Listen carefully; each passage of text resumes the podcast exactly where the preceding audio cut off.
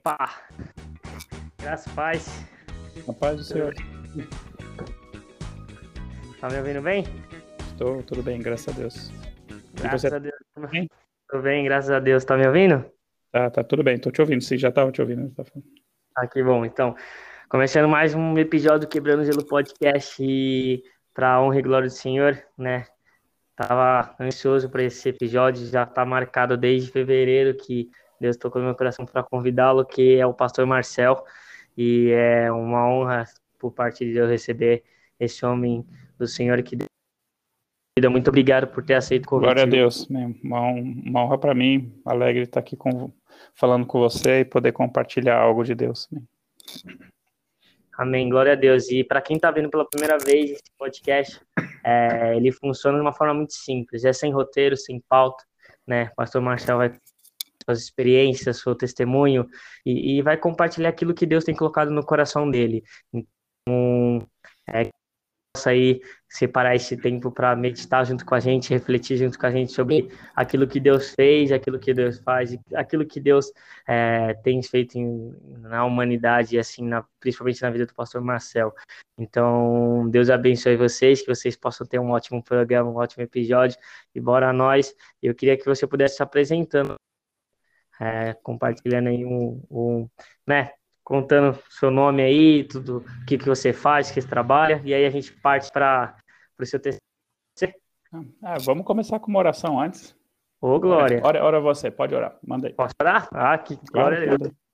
É, pai amado, Pai querido, eu venho aqui diante do altar, Senhor, te pedir para que em nome de Jesus, Pai, o Espírito Santo flua nesse lugar, Pai. Peço te pedir, Pai, que em nome de Jesus, o Espírito Santo age em liberdade, Senhor, que é, o Senhor possa ser o primeiro e o único nesse lugar, Pai, porque onde dois ou três ou mais estiverem reunidos, seu nome ali, o Senhor está, Pai. Então abençoe a vida do pastor Marcel, coloca as tuas palavras na boca dele, Pai, e que em nome de Jesus, Pai, que esse podcast possa alcançar as vidas que o Senhor planejou para alcançar, Pai. Pode edificar vidas e possa edificar lares, Pai, em nome de Jesus.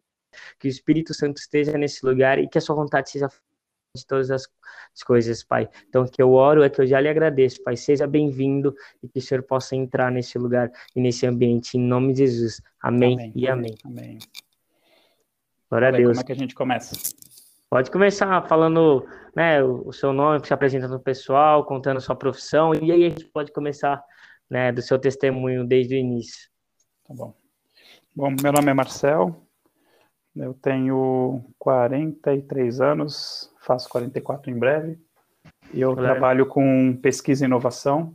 Eu já trabalhei com desenvolvimento de software, já trabalhei com arquitetura de sistemas, né? mu- muitas coisas ligadas assim a, a, a arquitetura de sistemas, TI, desenvolvimento de sistemas, desenvolvimento de aplicativo para celular, né? E hoje eu trabalho mais com pesquisa e inovação. Eu gosto bastante do que eu faço, graças a Deus. Glória a Deus. Mas eu estou lá no meu trabalho, né? E assim, quando, quando eu comecei a, quando eu comecei no mercado de trabalho, graças a Deus eu já era convertido, né? Eu me converti em 2 de agosto de 2002. Eu estava fazendo mestrado, né? Eu fiz eu fiz engenharia elétrica, computação e sistemas digitais lá na Poli. Então, eu, eu fiz a faculdade né, de 96 a 2000 e logo em seguida eu já comecei um mestrado. Né? E o mestrado eu acho que eu terminei ali em 2004 e eu me converti em 2002, né, em 2 de agosto de 2002 eu me converti no meio do mestrado, né? Então, quando eu me converti, eu estava fazendo mestrado, né, eu recebi uma bolsa. E quando eu terminei o mestrado, eu nem, eu nem mandei currículo, porque o chefe do laboratório onde eu estava fazendo o mestrado, lá na Poli mesmo, ele era diretor de uma empresa. E era meio comum, assim, as pessoas que faziam mestrado, perdão, as pessoas que faziam ali mestrado ou doutorado com ele, muitas vezes acabavam indo para essa empresa. Então, eu, eu nem mandei currículo, meio que foi uma, uma rota natural. Eu- eles fizeram para mim uma proposta né, no final do meu mestrado, e eu falei assim, senhor, eu não vou se não for teu. Perdão, tô meio que ruim da garganta Amém. eu não, eu não vou se não for teu. E a proposta era boa, era até mais assim do que eu achava que eu, que eu merecia. Mas assim, até o fato né, de, eu, de eu ter feito mestrado, é, eu entrei como engenheiro pleno. Né? Se, eu, se eu não tivesse feito mestrado, se eu tivesse vindo direto da faculdade, eu teria entrado talvez como júnior. Aí eu falei, senhor, se não for teu, eu não vou. E aí Deus me respondeu através de um pastor. Nessa época, eu, deixa eu pensar, 2004. Talvez eu já fosse obreiro. Eu creio que eu já era obreiro, mas é, orando com o pastor, Deus falou comigo assim: vai, porque tenho para mim ali vidas que me são preciosas. Então Uau. eu fui, né? Então eu fui assim desde o começo né, da, da minha carreira profissional, digamos assim, né? Eu, eu nunca fui assim por trabalho justamente com o intuito de, ah, não quero fazer uma carreira, eu quero crescer, eu quero isso. Não, eu estava lá simplesmente por causa das vidas. Eu sabia né, que eu estava lá porque Deus me queria ali, por causa das vidas, né? Não para que eu ficasse rico, né? Não, não sou rico materialmente, sou muito rico em Deus, glória a Deus, né? Mas assim, não, Aleluia. Não tenho, graças a Deus não tenho falta de nada, né? Tô, tô pagando aqui meu apartamento, acabei de pagar os dois carros, né? Eu tenho um carro, minha esposa fica com outro. Primeiro eu acabei de pagar um, depois acabei de pagar o outro. Então, assim, Uau. vida meio que normal, assim, né? De, de alguém que está trabalhando, né? Então, mas, mas o que eu quero dizer é o seguinte, né? Que nunca foi meu objetivo fazer carreira, é, galgar posições na empresa, né? Então, eu estava lá porque Deus me queria, porque tinham vidas que Ele queria alcançar, Ele tinha vidas ali e assim, eu não sou muito evangelista, né, Gui? Você me conhece, né? Eu, eu, eu, acho que eu mais afugento as pessoas do que do que trago elas para a igreja, né? Na verdade, assim, eu, eu vejo né, que o Deus me usa muito para falar com desviados e com pessoas que não estão firmes na igreja, entendeu? Não necessariamente, assim, é, pessoas que não são convertidas. É, obviamente que eu, que eu tento evangelizar, né? A, a Bíblia fala que nós temos que pregar a palavra a tempo e a fora de tempo. Amém. E, mas assim, o principal que Jesus falou é para nós fazermos discípulos, né? Discípulos dele e batizando-os né, em nome do Pai, do Filho e do Espírito Santo. Então, a ideia não é simplesmente né, falar de Jesus para alguém e a pessoa talvez aceitar Jesus como Senhor e Salvador. Não, é fazer, tornar essa pessoa realmente um discípulo, né? Então, eu, Deus me colocou ali, eu sabia que eu estava ali porque Deus me colocou ali. Então, assim, a partir do momento também que eu sabia que eu estava ali porque Deus me colocou ali, eu também não podia sair a hora que eu quisesse, né? Então, eu, eu ficava ali na dependência do Senhor e graças a Deus, Deus foi me abençoando. Então, assim, eu nunca, que nem eu falei, eu nunca almejei posições né, na empresa. Eu nunca falei assim, ah, eu quero ser gerente, eu quero ser chefe, eu quero ser diretor, eu quero ser presidente. Não. Eu simplesmente estava lá e Deus foi me abençoando, né? Então, graças a Deus, assim, de, de pleno, eu fui promovido, sei lá quanto tempo depois, para sênior, e depois de um tempo virei consultor, e hoje eu estou num cargo né, chamado assim, de, de especialista, né, de, de, pesquisa e inovação, numa empresa assim do grupo, né, que eu fui acabei sendo transferido também, né, porque a empresa, a, até a empresa que eu comecei ali, ela hoje não existe mais, né, ela dentro do grupo ali, ela foi absorvida, mas assim, eu nunca estive no meu trabalho por causa da minha carreira profissional, eu, eu sou hoje né, um pastor, que por acaso trabalha numa empresa com pesquisa e inovação para ganhar um salário, entendeu? né? Mas assim, meu objetivo é o reino de Deus, né? Meu objetivo não Uau. é meu objetivo não é simplesmente fazer uma carreira numa empresa ou ter uma empresa, né? Eu, graças a Deus, né, foi bem legal o culto sábado passado, né, com os jovens, né? O pastor Bergança falou sobre empreendedorismo, né? E o, o pastor Paulinho falou, olha, ser empreendedor, né, você não precisa ser o dono da empresa, né? Você precisa ter uma mente empreendedora mesmo você sendo empregado e é isso mesmo, tá?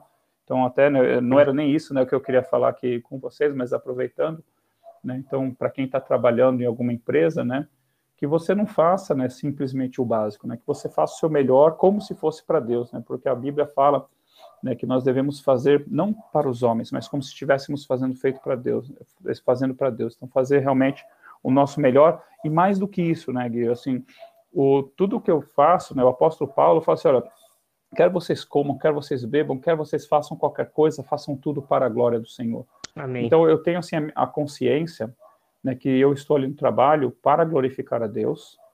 E tudo que eu faço, assim que as pessoas falam, uau, que, que legal, que oh, foi muito bom, tudo assim, glórias a Deus, glórias a Deus, glórias a Deus. Então, no meu trabalho também, né, todo e-mail que eu mando, eu mando assim, Deus te abençoe. Deus uau. te abençoe, Deus te abençoe. Não importa para quem lá, eu, assim, não importa se é pro. A presidente, acho que eu nunca mandei e-mail pro presidente, mas vice-presidente, já mandei, Deus te abençoe. Não, não é, na verdade é o seguinte, né, eu não diria que é, que é um ato de coragem, eu acho que, assim, se você faz isso desde o começo, se alguém ficar incomodado, a pessoa vem e quiser falar para você, olha, eu não quero mais que você me mande, Deus te abençoe, tá bom, mas assim, enquanto ninguém reclamar, né? Você vai mandando, Deus te abençoe, Deus te abençoe.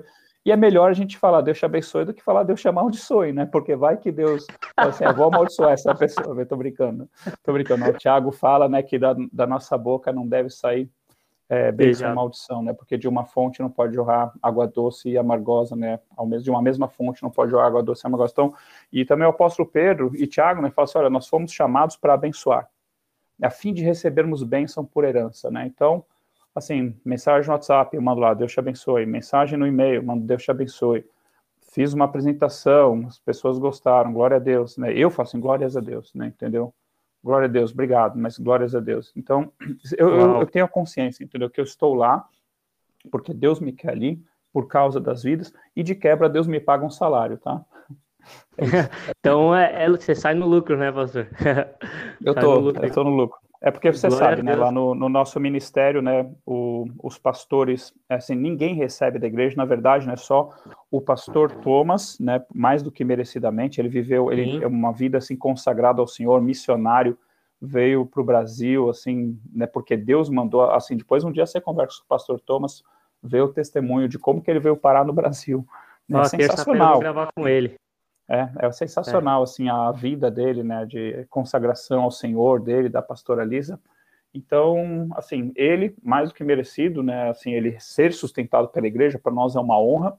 E Amém. recentemente, né, em, em outubro de 2019, né, antes de estourar a pandemia, né, o pastor Chore, né, sentiu a direção de Deus dele ficar em tempo integral. E é necessário. E realmente, assim, é necessário, né, porque eu vejo até por mim mesmo, né, é difícil não, não, é que é difícil, né? Porque, como eu falei, né? O, o, deixa, deixa eu falar uma coisa, né? O pastor Jamel uma vez falou uma coisa muito interessante. Ele falou assim: uma coisa é você ser é, pastor de tempo integral, e outra coisa é você ser pastor de coração integral, entendeu? Então, assim, é, eu, eu posso não estar no ministério pastoral, no sentido assim, de estar ali na igreja, né, de manhã até de noite durante a semana mas no meu trabalho, eu continuo sendo pastor. Só que muito antes de ser pastor, eu sou cristão. Né? Foi até interessante uma vez, uma vez eu, na hora do almoço, né, eu estava ali num restaurante ali perto do trabalho, e uma pessoa da igreja me encontrou. E ela falou assim: Oi, pastor Marcel, tudo bem? Dela, ah, não, não, desculpa, aqui não é pastor. Não, não, eu falei, de jeito maneiro, de jeito nenhum, eu continuo sendo pastor. Mesmo no meu trabalho, Uau. eu continuo sendo pastor, e mais só que antes do que ser pastor, eu sou cristão. Uau né? Então eu sou cristão que por acaso tem a função, o ministério de pastor, né? Também de, de professor.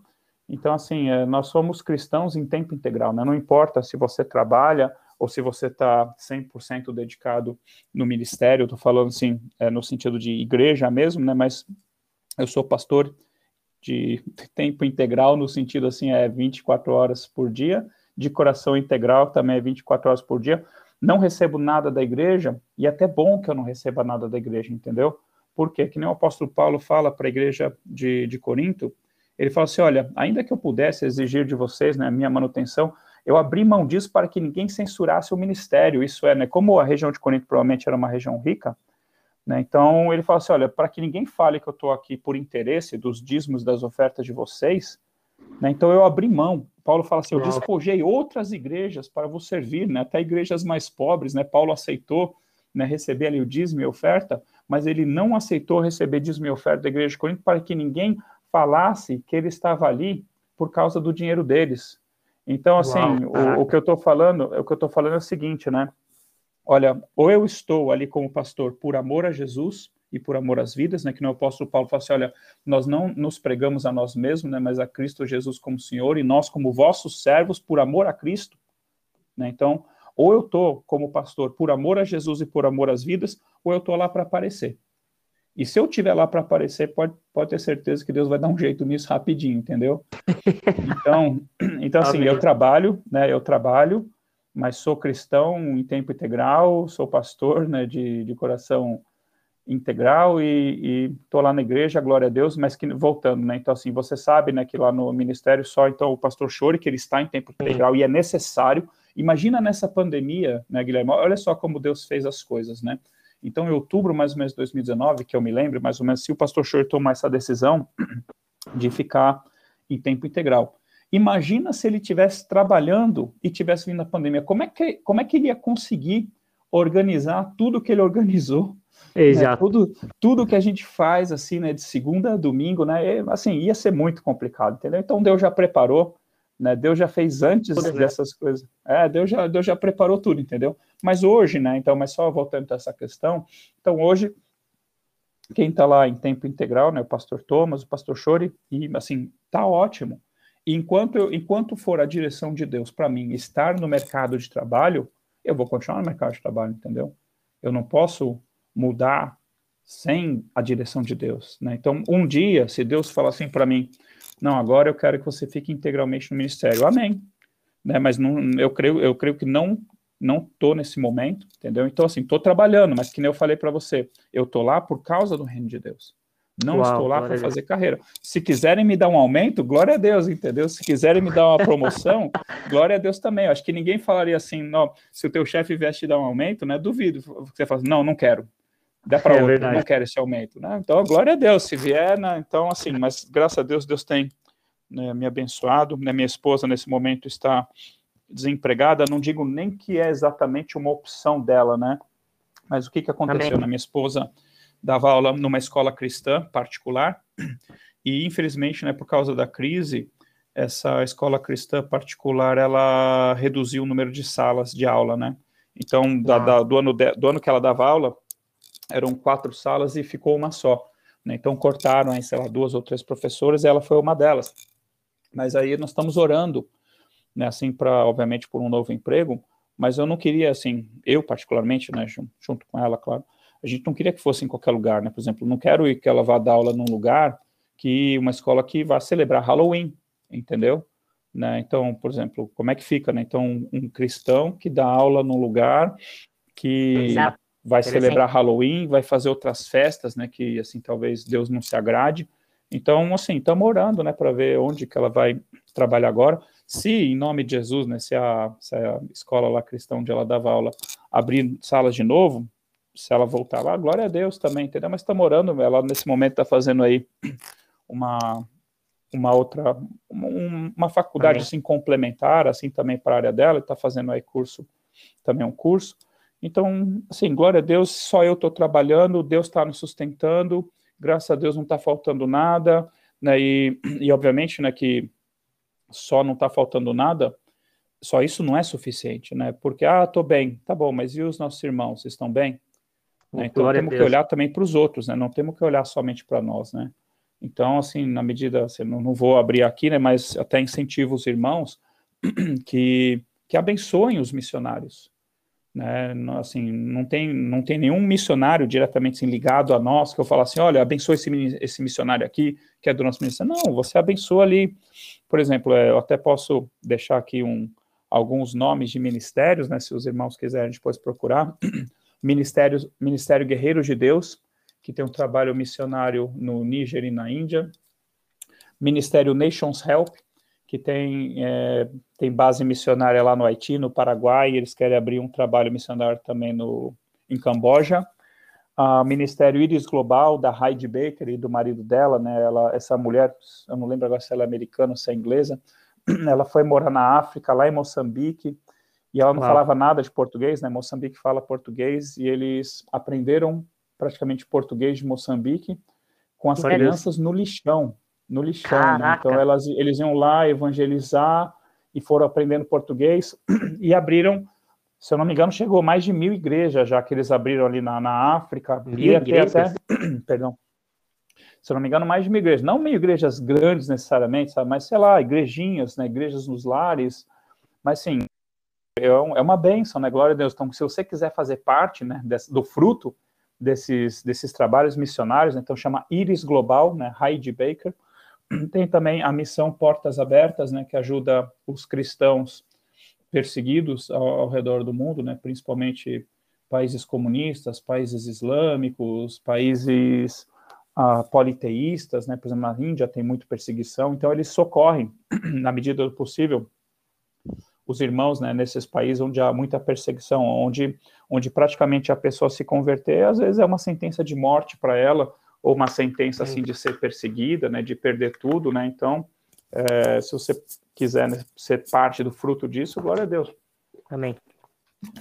Amém. Aí aqui no Brasil também tem, tem, acho que chama Cristolândia, né, que procura levar a palavra né, para as pessoas ali na antiga região da, da Cracolândia, né, agora está meio disperso.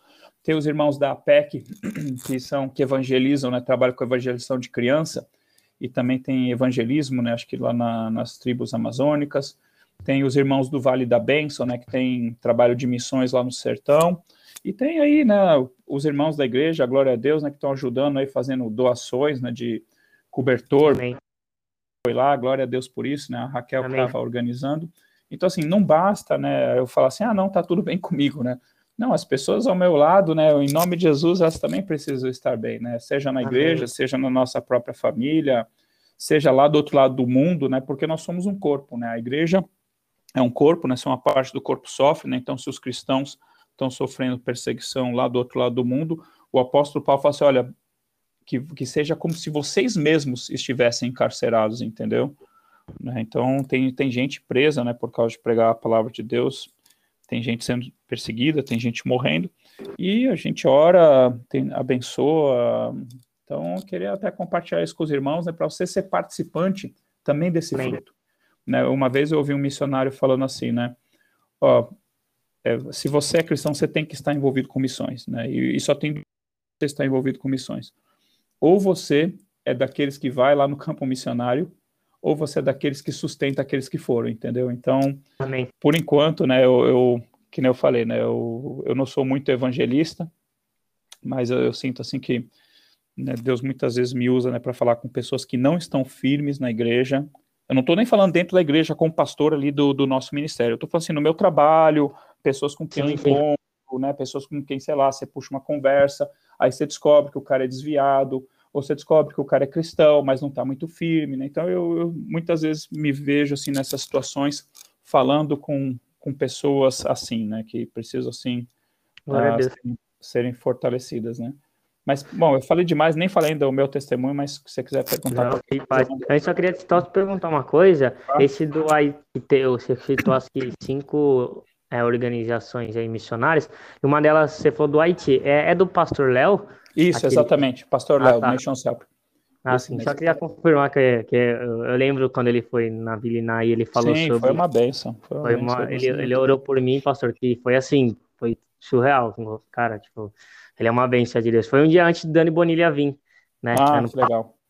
Do ano passado, né? Que o culto dele foi numa segunda. E aí você pode continuar, pastor, pode falar do seu testemunho aí, compartilhar aí, glória a Deus. É uma coisa assim, muito, muito linda, né? É que, de fato, você tem um emprego e você ganha, mas ganhar um salário físico é ganhar almas, Sim. né? E, e, eu achei isso muito interessante, porque é, é, é, o que é o que Cristo ele tinha que ele tinha o trabalho dele como carpinteiro, mas ele sabia que ele era o Messias. Ele Sim. sabia que tinha que fazer na terra, né? Hum, e, e para ele tudo que ele fazia ele dava glória glórias ao Senhor. Ele separa. Aliás, ele tipo se apartava ali das, dos seus dos discípulos e, e, orava com o Pai, né? Tinha comunhão com o Pai. Isso é muito lindo, né? De, de ver Deus usando a sua vida. Só com Deus te abençoe, porque isso faz diferença. Isso Sim. faz diferença. Eu aprendi com, com uma pregação que pregar o evangelho não é só por palavras, é nas atitudes, né? Sim. E, e às vezes e, você. pelo contrário, né? As suas atitudes às vezes podem desmoronar o seu discurso, né? Podem destruir Exato. o seu discurso. Exato. Por isso que né, tem que estar tá alinhado. E aí eu achei muito interessante essa parte de, de almas, porque de fato, eu, é, não sei se você viu a pregação do pastor Thomas no domingo da Viliná. Ainda não, não assisti. Não, é que ele fala uma coisa muito incrível, que a palavra de Deus é tão poderosa que quando ele falou lança a rede para o outro lado, os uhum. peixes foram para o outro lado. Não que os peixes estavam lá já.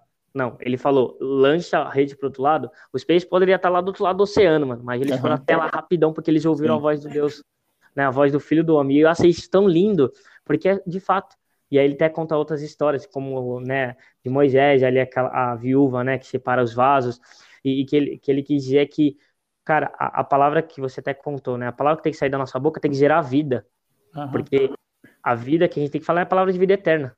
Né? A palavra de Deus, quando a gente declara a palavra de Deus na vida das pessoas, a gente está falando a palavra que gera vida, né? Então, eu creio que a palavra que você está falando para as pessoas que são desviadas, eu lembro que tem um versículo, depois você vê se está certo. Mas Paulo falou que aquele que trouxe, trazer de volta aquele que se desviou terá uma grande recompensa. É, é isso, pastor, se não me engano? É, deixa Alguma... eu pensar. É, só, só para comentar, Eliseu, tá? Você citou Moisés, mas aquela passagem lá da, das vasilhas, Não, foi essa passagem sim, sim. que você citou? É, é foi, foi, foi, foi, Eliseu, só que eu tava falando do Moisés referente ao casado do, do Mar ah, tá. Vermelho, tava esquecendo é, deixa, de... Deixa eu só lembrar, qual passagem você perguntou agora? É, é que é uma passagem que fala que se, se um, um irmão pegar e ajudar outro irmão que tá fraco na fé voltar para a igreja, ah. esse será recompensado, alguma coisa assim. É, eu lembro. Aí, fala assim, cobrar a multidão de pecados, também. Espera só um pouquinho. Hum. Amém. Deixa eu ver se eu acho aqui. Só para falar certinho para você a passagem. Espera aí.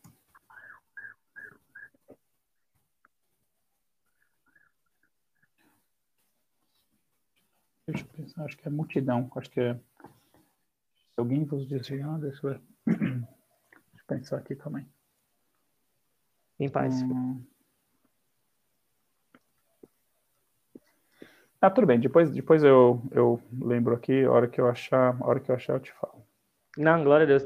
Mas é, é, é, é surreal isso, né? Então, tipo, é quando você falou que de fato numa mesma fonte não pode sair água doce e água amarga. Então, acredito que temos que tomar muito cuidado com o que a gente fala, né? E o que a gente declara na vida das pessoas. E recentemente, não sei se você viu esse culto, mas teve um culto que o Dani Bonilha fez em 2013 lá na congregação de Curitiba, né? Perdão, é... não, perdão, conheci, é, achei, desculpa. Tiago 5:20.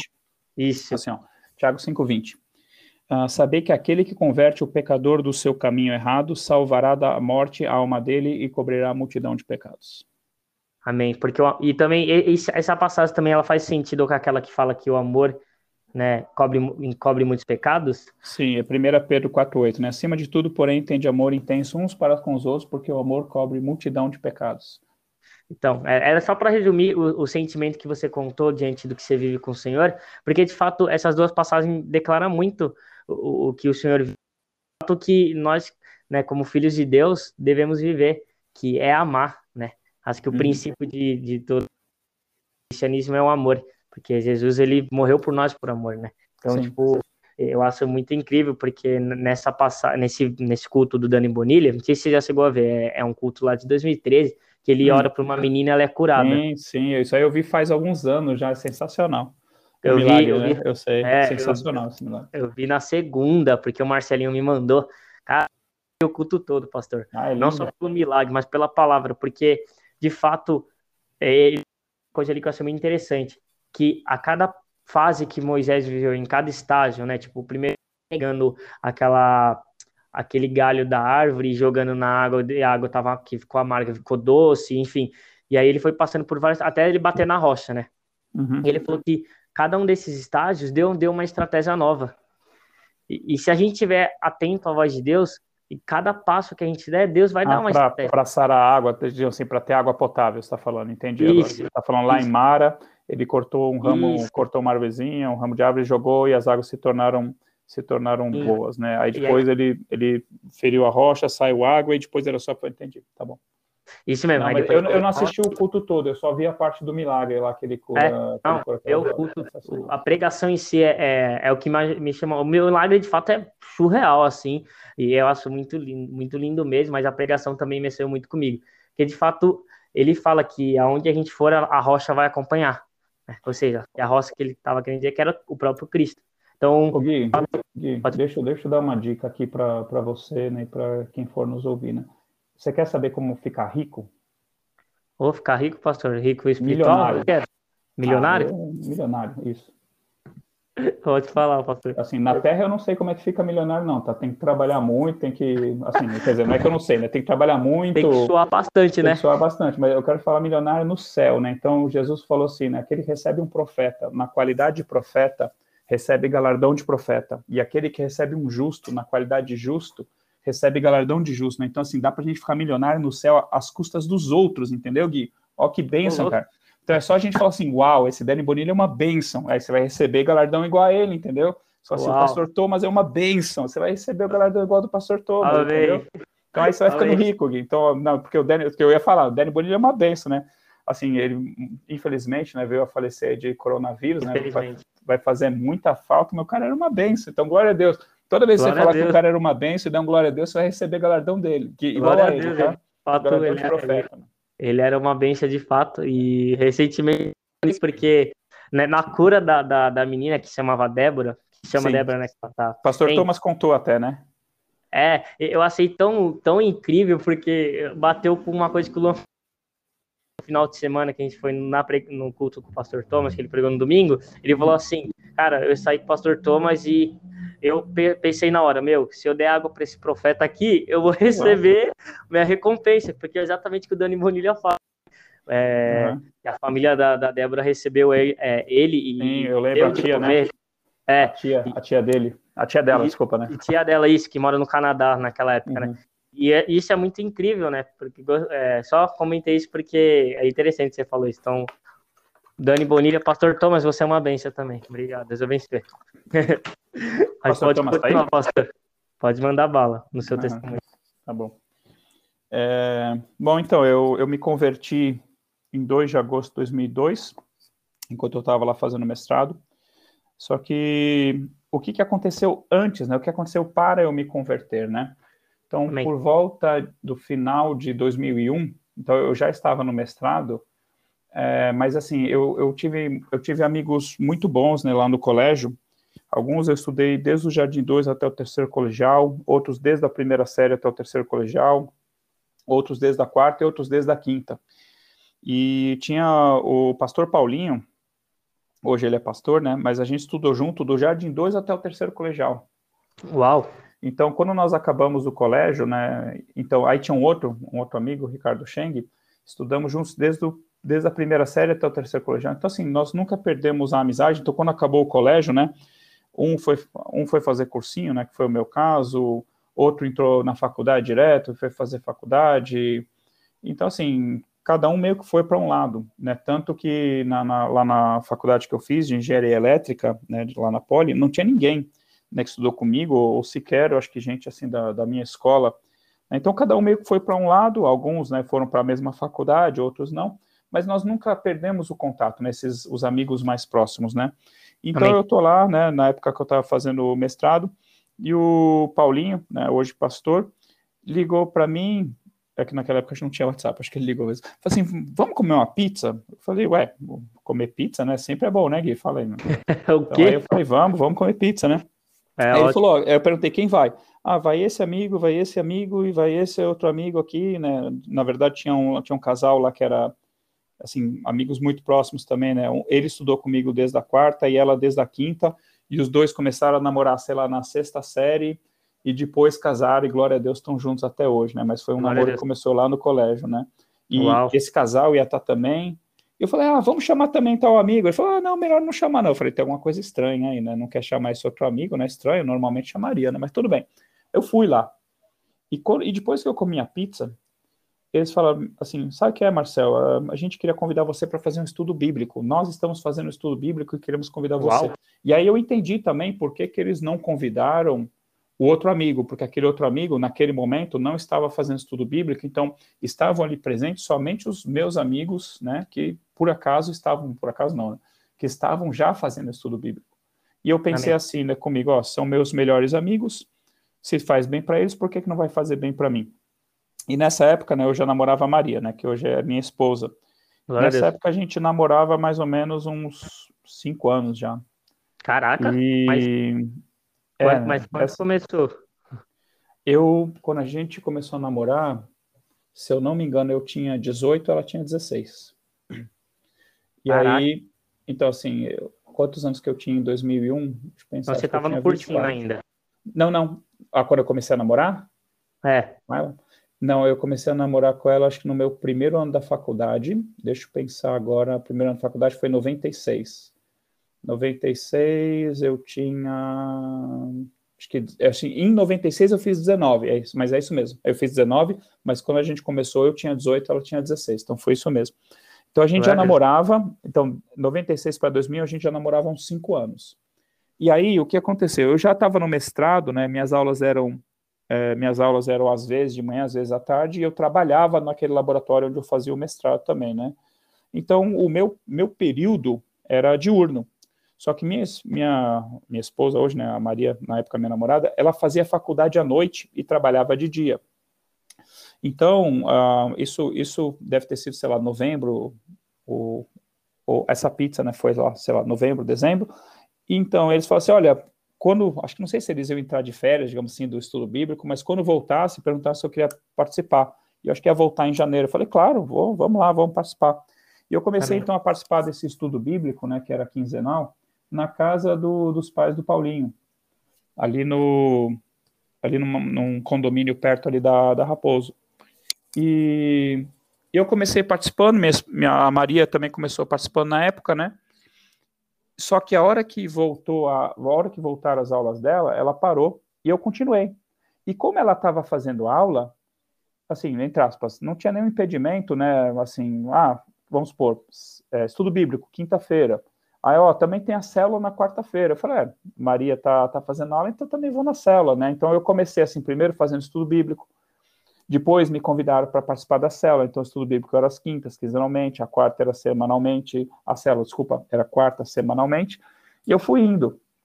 E aí, teve, e aí teve um momento, e eu, eu fazia muitas perguntas né, no, no estudo bíblico, né, e o Paulinho me deu uma Bíblia, uma Bíblia ao meio da revista atualizada da Sociedade Bíblica do Brasil, e eu tenho, assim, não é a mesma Bíblia que eu tenho hoje, tá bom? Mas, assim, todas as Bíblias que eu tive depois daquela foram iguaizinhas, porque eu, eu gostei, e assim, né, Gui, eu tenho eu tenho um, um, pouco, assim, vai de memória fotográfica, né, dizendo, né, o que, que, o que, que eu quero dizer com isso, né?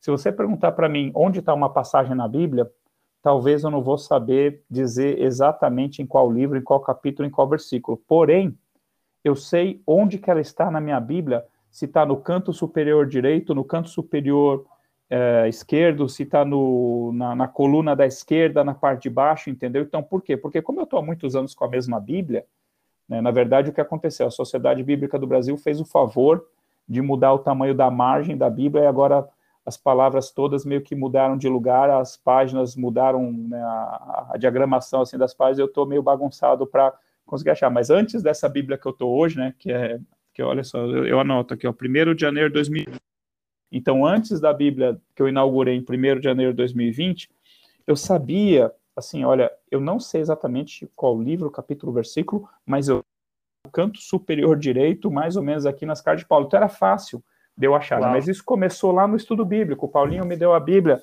e eu comecei a ler. Ele falou assim: ó, começa lendo aqui em Marcos, né? Nem, nem olhei que tinha Mateus antes, comecei a ler em Marcos, comecei a ver aquele que Jesus fazia, Jesus expulsando demônio, e eu, eu criei.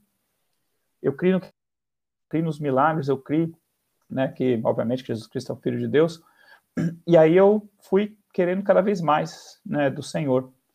E, e aí óbvio, né, que quando você se converte, né, o minha mãe, o lado da minha mãe é, é católico, o lado do meu pai, meu pai de família, assim, é de família judia, mas nunca foram assim praticantes, né? Meu pai assim uh, nunca foi ensinado, né, a respeito de Deus, apesar né, de vir de uma de uma família assim judia, mas quando você se converte numa família que não é cristã, né, porque quando, quando os pais são cristãos e o filho finalmente aceita, né, toma a decisão né, de aceitar Jesus Cristo como Senhor Salvador, é uma festa, né, porém se na tua casa você é o primeiro a se converter, pode ter certeza que alguém vai achar ruim.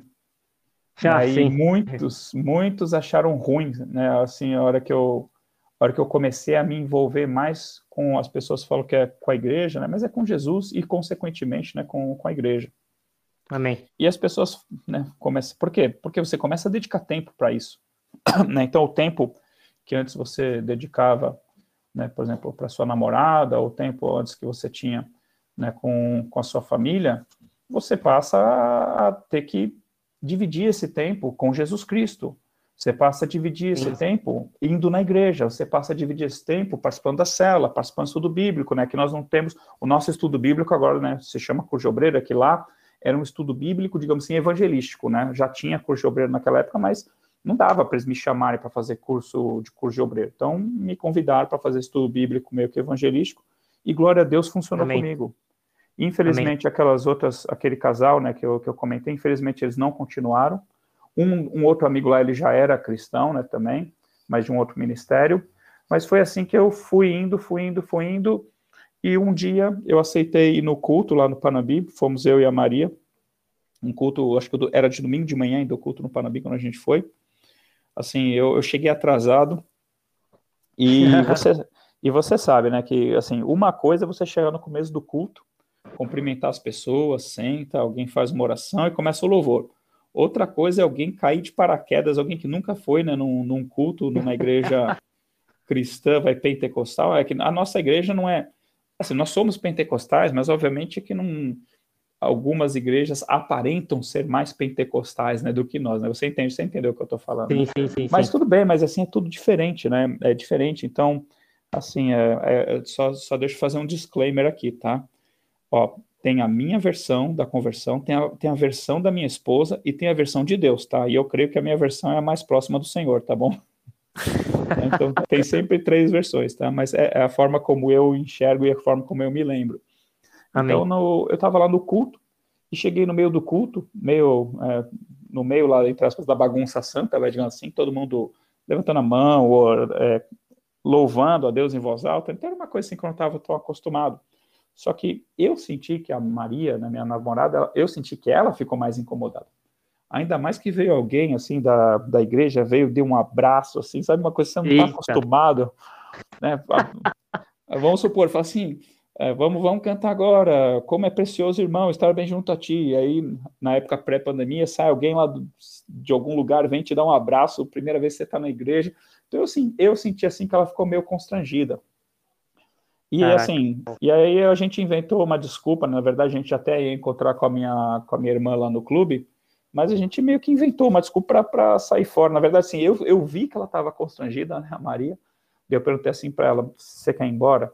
E ela falou assim, você que sabe, né, mas é, você sabe quando a, quando a, a mãe ou, ou, a namorada fala assim, você que sabe, né, aí tá bom, então eu que sei, né, então a gente acabou indo embora, mas glória a Deus, né? Deus não desistiu Amém. de mim, nem dela, né? Nem dela. Mas depois eu acabei indo num, num, culto na igreja de Morumbi. Então, o que, que aconteceu, né? Eu comecei, né, com o estudo bíblico, eu comecei a, a querer mais de Deus, né? Eu comecei na célula. Aí eu falava assim, né? Ah, Maria está estudando de sexta-feira à noite, então também vou começar no culto de sexta-feira à noite, entendeu? Ela tá lá na, tá na faculdade, né? Eu, no, o que, que eu vou ficar fazendo? Eu vou no culto também. Então eu comecei aí quinta-feira no estudo bíblico, quarta-feira na célula, sexta-feira no culto, e você vai, né, para quem se converte, obviamente, né, você vai, você quer saber mais de Jesus Cristo, né, você quer saber mais dele, né, você quer conhecer mais Amém. ele. E foi assim que eu fui indo. E aí, no, e o que, que aconteceu, né? Que nem eu falei, né? Então, isso, eu comecei o estudo bíblico, sei lá, em janeiro de, de 2002, mais ou menos, janeiro, fevereiro, e eu fui crescendo assim no meu conhecimento do Senhor, né, e também no, no amor assim ao Senhor, no interesse pelas coisas de Deus. Amém. E quando chegou no meu aniversário, em 2 de agosto, né, por que, que eu coloco o marco né, da minha conversão em 2 de agosto? Porque eu tomei uma decisão. Eu, assim, nessa época eu já estava desagradando. É, Jesus falou assim, né, é, quem não, quem quiser ser meu discípulo, né, que tome a sua cruz dia após dia e me siga, né, porque quem não, quem não quiser aborrecer a própria vida, não pode ser meu discípulo. E eu, eu literalmente comecei a aborrecer a minha própria vida. Foi interessante, né, que eu, eu ia muito no clube, né, quando na minha, na minha infância, na minha adolescência, e eu tinha muitos amigos próximos lá no clube, né, e se eu não me engano, três pessoas sonharam que eu havia morrido um pouco antes da minha conversão. E depois eu entendi, eu morri para esse mundo. Né? Foi, foi, muito legal, né? Uma vez eu estava ouvindo uma música do Rodolfo Abrantes, né, um louvor do Rodolfo Abrantes, e eu gosto, né, esses, esses louvores, né, que tem milhões de visualizações, assim, alguns são meio artificialmente, né, inflados, né, os milhões de visualizações, mas alguns tem, alguns que realmente, assim, você fala, uau, esse louvor aqui é uma bênção. Esse, essa música cristã, porque às vezes nem é um louvor, né, louvor é quando fala, quando elogia o Senhor, né, às vezes é uma música cristã, mas inspirada também pelo Espírito Santo, assim como muitos salmos falam de si mesmo, né, Davi fala de si mesmo, da sua alma, confia em Deus, ó minha alma, porque está batido a minha alma, mas tem, tem música, né, que que vai falar assim: Deus, eu preciso de ti. E tem música que vai falar: Deus, o Senhor é lindo, o Senhor é santo, o Senhor é maravilhoso. Né? Então tem, tem vários tipos de, de, de músicas, são, muitas vezes são orações, mas eu estava lá vendo, o, eu gosto de ver os comentários muitas vezes no YouTube, desses embaixo desses louvores, para ver os testemunhos, para ver como aquele louvor foi é usado hora, por Deus para tocar naquela pessoa, né? E aí eu estava vendo lá um comentário, não, nem lembro agora qual louvor do, do Rodolfo Abrantes que era, e ele falando assim, o, a pessoa falando assim, olha, né, como eu te critiquei, né, Rodolfo, quando você saiu do Raimundos, não sei o que lá. Ah, eu vi esse comentário. Você viu? É, deve ter eu vários, vi. né? Deve ter vários. Não sei se foi exatamente isso, mas o que, que o cara falou que, que me chamou a atenção, né? Que ele falou assim, não, e depois de um tempo eu queria saber onde que você tinha ido parar, não sei o que lá, e eu me converti, te achei aqui, você louvando, e ele estava dando glória a Deus ali pela vida do Rodolfo, mas olha só que interessante, ele procurou e não achou, ele queria saber onde que ele foi parar. Então, o que, que eu entendi também, né? Quando sonharam comigo, né, três vezes que eu tinha morrido, eu realmente morri para esse mundo. Eu morri para muitos dos meus amigos da, do, do meu passado. Não que eram amigos ruins, a maioria deles eram, assim, eram eram, seriam, seriam excelentes, é, entre aspas, até hoje, né, no sentido, assim, de, de não, nunca, não, não eram pessoas que faziam coisa errada, sabe, mas eu morri para o mundo, entendeu? Então, assim, a pessoa, o Rodolfo morreu para o mundo e o, o, cara que era fã dele foi procurar ele no mundo e não achou, porque ele morreu para o mundo. Encontrou Exato. a hora que essa pessoa encontrou com Deus. Então, de fato, né, eu acabei aborrecendo a minha própria vida, aborreci minha, minha namorada, aborreci minha mãe, meu pai, meu pai, minha a preocupação do meu pai era, era só, só, só não vai virar um fanático, mas eu virei, lamento. Só, né, nós temos que ser fanáticos, né? nós não somos um fanático que vai explodir alguém, né? Mas nós temos que ser fanáticos por Jesus, né? Amém. Mas eu me tornei um fanático, né? E um amigo meu do, do que fazia mestrado junto comigo falou assim: fizeram uma lavagem cerebral em você. Eu falei, é isso mesmo, lavaram com o homem e ficou mais branco meu cérebro. Então, assim, você. Eu, eu sei o que é, né? Quando Jesus falou assim: olha, é, vocês pensam que eu vim trazer paz à terra? Eu não vim trazer paz, vim trazer espada. E eu vim para lançar fogo sobre a terra, e eu bem quiser que a terra já estivesse a arder, porque de agora em diante né, estarão cinco divididos numa casa, dois contra três e três contra dois. Na minha casa eram quatro contra um, né? Porque era eu mais três irmãos, meus pais eram separados, né? Minha mãe. Então, assim, quando eu me converti, meio que os quatro se voltaram contra mim, sabe? Não assim uma perseguição religiosa ferrenha, né? Mas assim, muitas vezes a gente entrava nos embates, né? Sobre o Sim. que era certo, o que era errado, sobre o que, que a Bíblia diz, o que, que a Bíblia não diz, e saía briga mesmo, muitas vezes, né? E eu entendi né, que muitas vezes nós vamos ter que sim defender a fé, né? que, nem, que nem Judas fala na sua epístola. Olha, eu queria escrever para vocês a respeito do nosso comum salvação, mas me vejo obrigado aqui a escrever para que vocês batalhem pela fé que uma vez por toda foi entregue aos santos, entendeu? Então tem vezes que sim, né, você vai ser confrontado e você vai ter que confrontar com a palavra de Deus. Tem vezes que você vai escalar, né, tem vezes que você vai não falar nada, tem vezes que você vai falar alguma coisa, tem vezes que você vai responder em amor, tem vezes que você vai responder de forma firme na palavra de Deus, mesmo que a pessoa não Amém. goste. Né? Então, assim, que Deus nos dê sabedoria, né? A palavra, a palavra deve ser temperada com sal, para nós sabermos como nós devemos responder em cada situação. Mas eu estou falando só que eu vivi isso, né? Obviamente que não é uma, perseguição, uma perseguição religiosa, que nem um cristão, né, de uma família islâmica, quer dizer, uma pessoa que se converte ao cristianismo dentro de uma família islâmica, ou mesmo dentro do judaísmo ali dos dias de Jesus Cristo, né? Ou em outra religião, ou num país qualquer que haja realmente perseguição. Então, mas, entre aspas, uma mini perseguiçãozinha, uh, mas para quê? Só para que se cumprisse a palavra de Deus. Olha, eu sei o que é isso. Eu sei o que as pessoas da sua família se colocarem contra você porque você aceitou a Jesus Cristo. Eu sei o que é os seus amigos. Não que meus amigos me abandonaram, fui eu que abandonei eles, na verdade, entendeu? Porque eu não queria mais ir no lugar que eles iam. Eu não queria mais. Não é que eu não queria mais sequer andar com eles. Olha, eu queria outras coisas. Olha, desculpa, eu não vou poder porque eu vou no culto. Como assim? Também. Você vai deixar de sair com a gente para ir no culto? É isso mesmo, entendeu? Então foi isso, mas aí eu me converti então em 2 de agosto de 2002, né, no meu aniversário, eu tomei essa decisão, olha, eu vou seguir Jesus Cristo, não me importa a quem vai desagradar, se vai desagradar a minha namorada, se vai desagradar a minha mãe, se vai desagradar meus amigos, eu vou seguir, eu vou seguir a Jesus Cristo. E foi essa decisão que eu fiz, e aí no próximo batismo, eu, eu perdi o próximo batismo, não é que eu perdi, né? Eu achava que a Maria, ela ia se converter logo. E aí eu hum. falei, não, hum. E aí tinha, sei lá, um batismo em setembro, e eu falei assim, não, eu vou, não vou me batizar em setembro porque, em nome de Jesus, a Maria vai se converter e eu quero me batizar junto com ela. E aí ela não se converteu, eu perdi, digamos o batismo lá de setembro, ela demorou um pouco mais para se converter, na verdade ela só se converteu um ano depois, e eu falei assim, não, não vou esperar mais. Eu fui lá e me batizei, se não me engano, em novembro, deve ser final de novembro, acho que teve um outro batismo, ou 6 de dezembro, alguma coisa assim, final de novembro, começo de dezembro. E eu me batizei e meus, meus parentes estavam lá, né, com assim, meio, que, meio que contra a vontade deles, assim, não, não que eles achassem de todo ruim, né, mas é que eles achavam que eu era muito fanático, entendeu? nós, ah, temos, nós temos que ser fanático, Guilherme, né, no sentido assim, amar a palavra de Deus, amar o Senhor e estar Amém. disposto a, assim, não, não, não, necessariamente todo mundo vai, assim, ó, o que eu quero dizer é o seguinte, ó, nem todo mundo vai morrer fisicamente por Jesus Cristo, tá? Nem todo mundo vai morrer como mártir, mas todos nós somos chamados para morrer para nós mesmos por causa de Jesus Cristo, né? E esse é o que é tomar a cruz, né? Você, você crucificar suas paixões, crucificar a sua vontade, morrer para si mesmo e viver para Deus, né?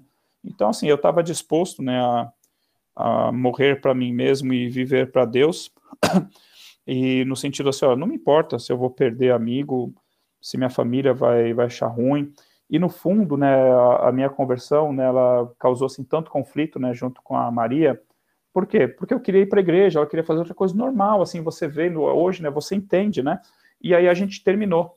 Nós terminamos o namoro em 10 de janeiro de 2003. Ficamos, então terminamos, nessa época a gente já estava com seis anos de namoro e nós terminamos. Caraca! Eu, eu, porque, sabe por quê? Assim, eu tinha seis meses de convertido e eu já sabia que Deus tinha me chamado para ser pastor. Sério? Desde o é, início, sim? Sim, é, foi graças a Deus, assim, Deus me mostrou cedo, assim, o que Deus queria, né, que eu, que eu fizesse, né, então eu já tinha essa consciência. Né, então eu me converti em 2 de agosto, e nesse dia 10 de janeiro de 2003, né, eu estava levando ela para casa de carro, e a gente entrou numa conversa, né, porque ela, ela ainda tinha, sei lá, mais um ano de faculdade, ou mais dois, e eu falei para ela, olha, eu vou começar a fazer o curso de obreiros, né, que era de segunda-feira à noite, na época na igreja. E ela ficou brava. Eu falei, mas por que você está brava? Né? A gente nem está junto nesse horário, você está em aula. Então, eu vou fazer o curso de obreiros. E ela perguntou assim para mim, né, quanto tempo é? Eu falei, dois anos. E eu, e eu, eu, eu falei assim na minha mente, né? Que ela, espero que ela não pergunte o que, que vem depois, porque depois vinha o seminário, mais três anos. E naquela época, na igreja, o seminário era de sábado.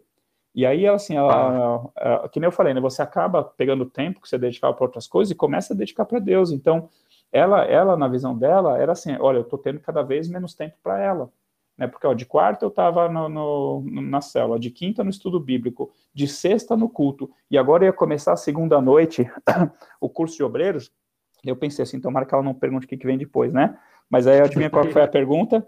Ela perguntou assim, e depois disso? Eu falei, aí tem três anos de seminário, de sábado. Aí, aí virou briga. Aí ela, aí ela perguntou assim para mim, né? Ela tem a versão dela, eu tenho a minha, né? Mas essa parte eu acho que ela concorda. Ela perguntou assim para mim: Você quer ser pastor? Então, isso foi no dia 10 de janeiro de 2003. E eu, entre aspas, me converti 2 de agosto de 2002. Então, assim, ela perguntou para mim: Você quer ser pastor? Eu falei: Quero. Foi para isso que Deus me chamou. Caraca, glória e a Deus. E ela falou assim: E ela falou assim: Se é assim, então não, então não sou eu que vou estar do seu lado e eu falei, se não é você que vai estar do meu lado, então nós vamos acabar agora. E aí nós Caraca. terminamos. Aí nós terminamos seis anos de namoro dessa forma, entendeu? E assim, glória a Deus, depois ela se converteu, né? Ela se converteu mais ou menos assim, um ano depois de mim, ela se batizou mais ou menos um ano depois de mim. Assim, depois do meu batismo nas águas, mais 2004. uma ou duas semanas, eu fui batizado com o Espírito Santo, e ela foi igualzinha, assim, mas uma ou duas semanas depois do batismo nas águas também foi, foi batizado com o Espírito Santo. Depois glória que ela se converteu, ela também começou a fazer curso de obreiro. Depois que ela terminou o curso de obreiro, ela também fez o seminário, né? E aí, num, num, certo momento, nós voltamos, mas nós voltamos assim, eu, eu já sabia, né, que a gente ia voltar para casar, entendeu? E uma das coisas mais legais, assim, né, que quando a gente namorava, assim, a gente já namorava, assim, nós não tínhamos condição de casar, mas a gente falava assim, ah, vamos casar daqui a nove anos. Eu lembro, assim, na minha mente, assim, que algum momento do nosso namoro, nós meio que falamos assim, vamos casar daqui a nove anos? Aí passava um ano, vamos casar daqui a oito anos? Aí passava mais um ano, vamos casar daqui a sete anos. Aí só que aí, quando nós terminamos o namoro, né, muitas vezes ela, a gente continuou se falando de alguma, de alguma forma, né? Às vezes ela jogava na minha cara assim: você não vai cumprir a sua palavra, porque você falou que ia casar comigo e não sei o que lá, né? E eu jogava, eu falava, Deus, eu entrego nas tuas mãos, porque eu não tenho o que fazer. Uau.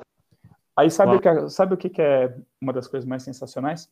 Que quando depois nós voltamos e nós acabamos nos casando, deu aquele tempo que a gente falava assim, vamos casar daqui a nove anos, vamos casar daqui a oito, vamos casar daqui a sete, entendeu? Então, meio que sim, o tempo continuou correndo e de fato a gente acabou casando mais ou menos quando deu esse tempo, entendeu? Então Caraca. foi, foi Deus, eu sei que foi Deus quem fez, né? Então glória a Deus Uau. por isso. E, e o nosso tempo está quase acabando. Em uma hora acaba automaticamente, é isso? Não, uma hora vai aqui por ser online ele vai direto, não acaba não. Ah, tá bom. Não, então uma passagem, né?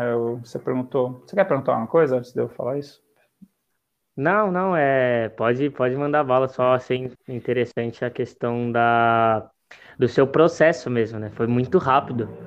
Cara, o de 2002, eu, depois você pode falar depois da época que você tornou obreiro, depois.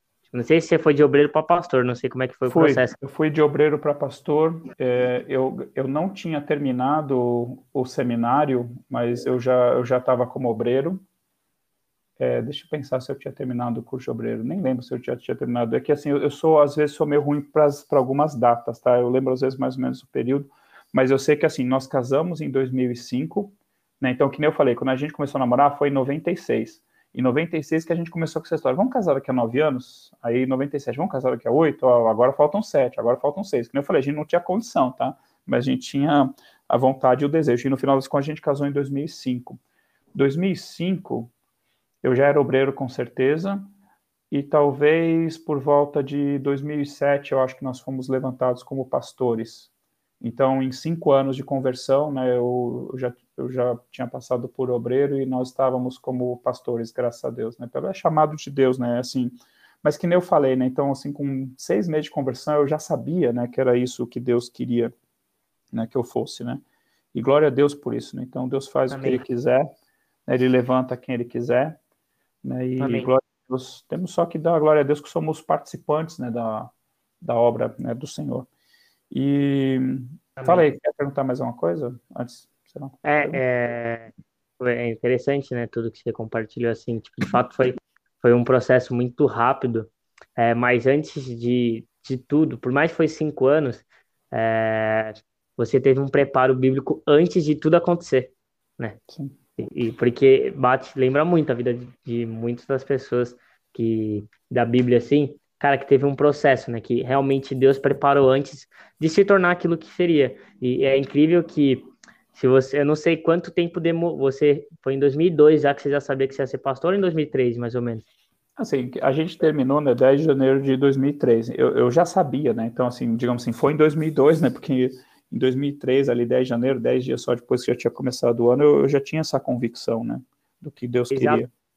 E se você vê assim, né, é que você acredita que seja mais ou menos em 2007, passou cinco anos, né, e Deus, e Deus já tinha te confirmado, tipo, cinco anos antes, você, você te preparou durante cinco anos para ser aquilo que Deus te, te, te chamou para ser, então olha que, que incrível, né, então é a pergunta que eu queria te fazer, como é que foi para você, assim, durante esses cinco anos essa caminhada? Tipo, você falou da sua é, mini perseguição em casa, mas como foi assim é, quando você saiu do mundo? Quando você morreu para o mundo, como foi a experiência com seus amigos? Você tipo, Sim. terminou com a sua, com sua família, você é, parou de. Você saiu de casa ou você continuou lá na. ah, não, eu continuei, continuei morando com minha mãe até, até casar. Né? Então, graças a Deus, sim, eu continuei lá.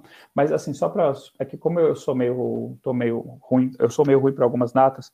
Só para de repente eu não ter falado errado, assim, eu sei que eu, eu fui levantado com o pastor e a minha esposa quando nós estávamos ainda na igreja do Guedala. E isso foi antes da inauguração da igreja da Fazenda Morumbi.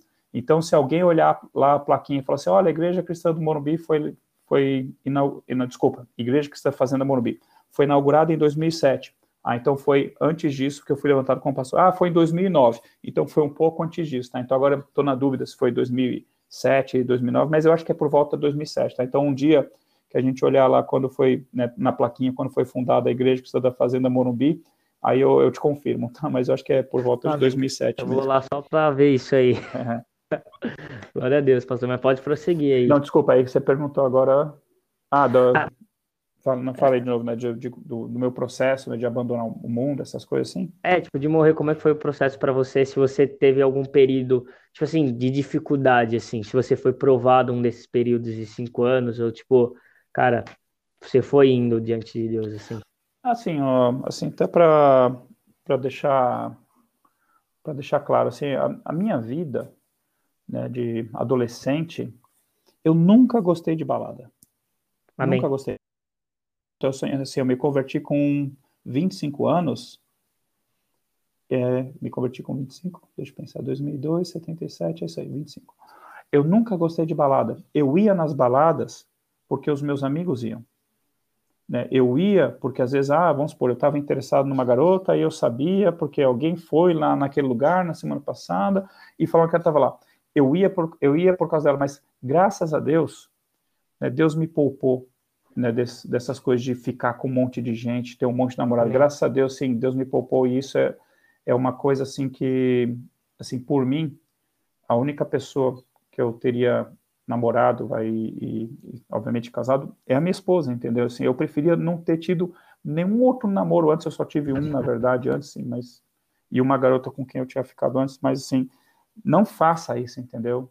Não faça, né? Assim, então assim, é péssimo, tá? Assim, o ideal, o ideal bíblico e o ideal assim prático para sua vida, o melhor é assim que você realmente vá namorar somente se você achar que pode ser que você case com aquela pessoa, né? Porque e, porque assim, nós quando começamos a namorar, eu só comecei a namorar com ela, né? Porque obviamente, né, que nós gostávamos um do outro, mas porque eu tinha planos ou interesse, eu falei assim, não, eu casaria com ela porque na, eu não era nem convertido e eu pensava assim, olha, se eu não penso em casar com ela, então eu estou perdendo meu tempo e, e eu estou perdendo o tempo dela, entendeu? Então na minha mente eu estava namorando com ela para que um dia nós casássemos, entendeu? Não é que assim, ah, estamos namorando, estamos namorando, estamos namorando, ah, vamos casar, não.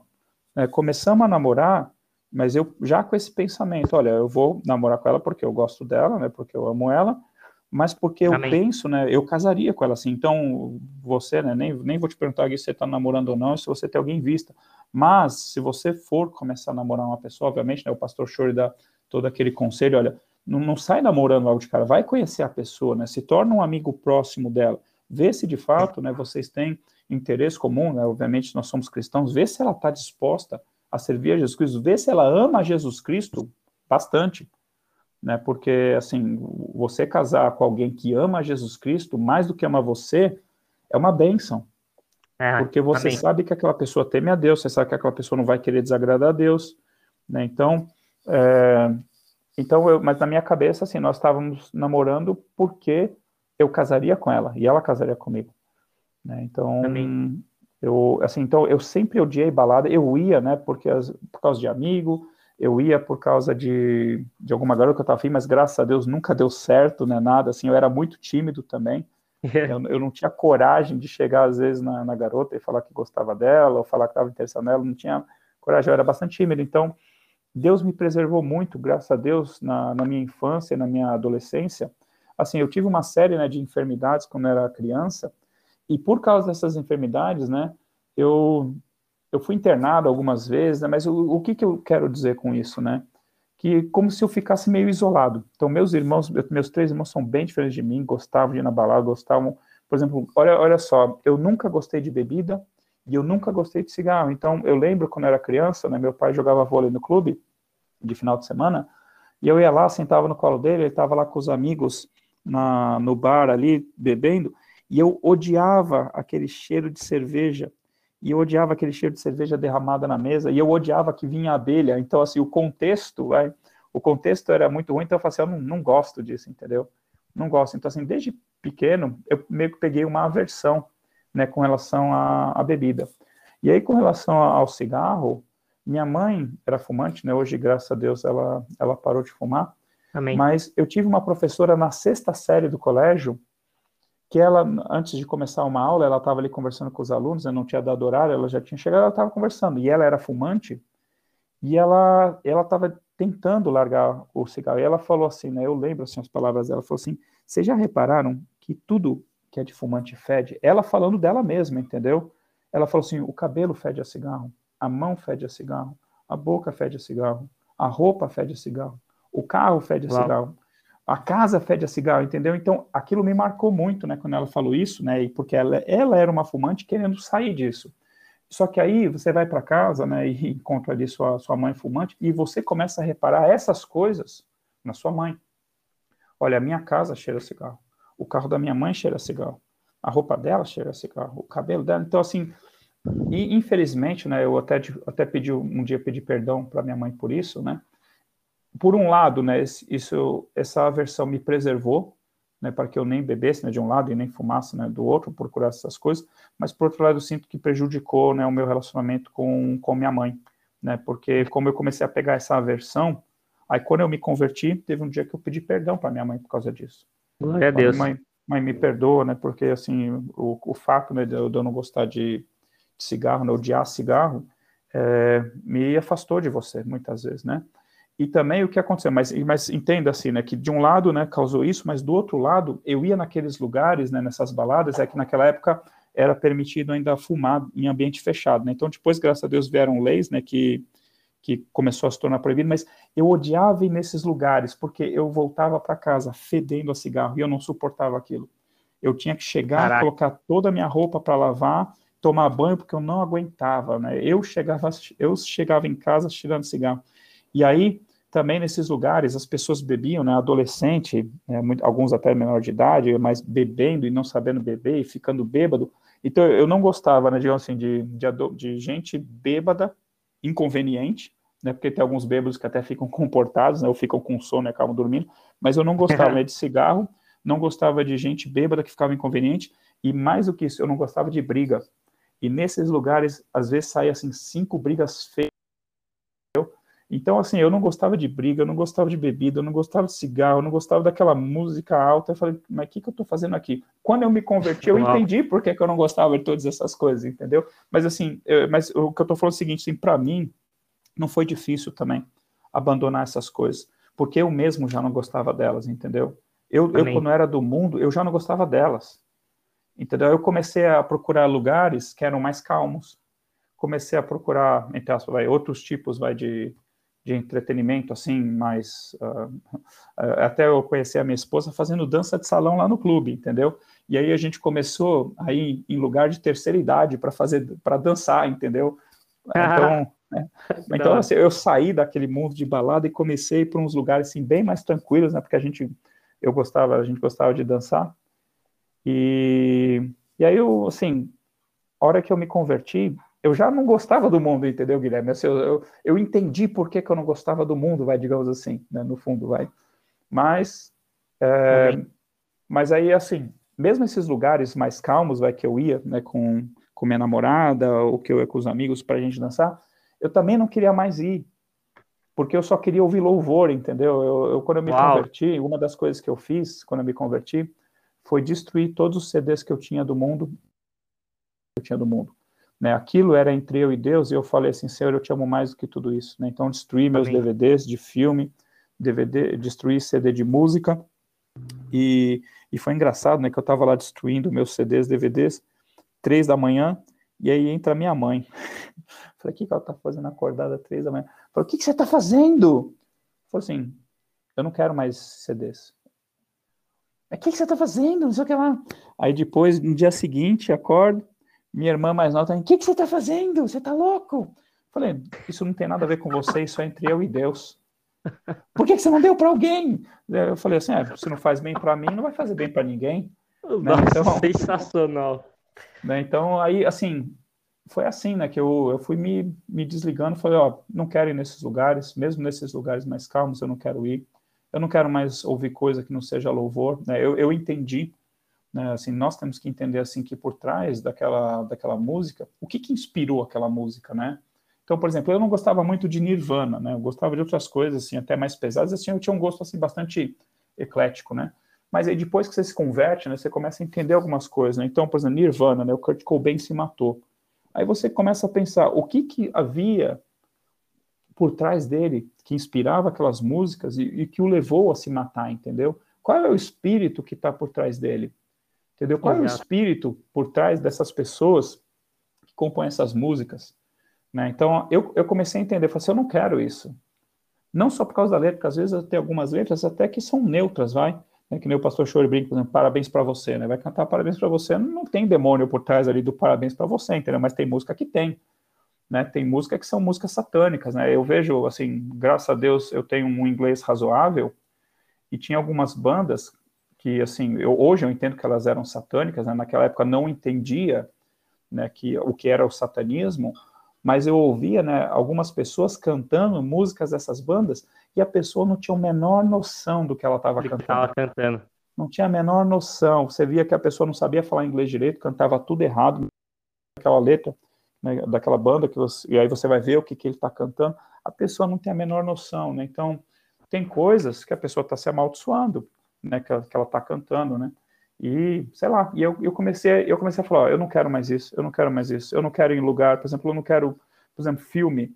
Eu parei de ver filme que tenha palavrão ou, ou cena de sexo, entendeu? Parei. É, então, não sei se você lembra, né? Fez muito sucesso aquele filme brasileiro lá do. Como é que é aquele filme do é Capitão Nascimento? Como é que chama? Tropa de Elite. Tropa de Elite, certo. Tropa de Elite. E monte de gente indo ver Tropa de Elite, vendo Tropa de Elite, e perguntar para mim, você foi ver Tropa de Elite? Não, não fui. Ah, por que você não foi? Ah, eu tenho certeza que tem um monte de palavrão nesse filme, eu não quero ver.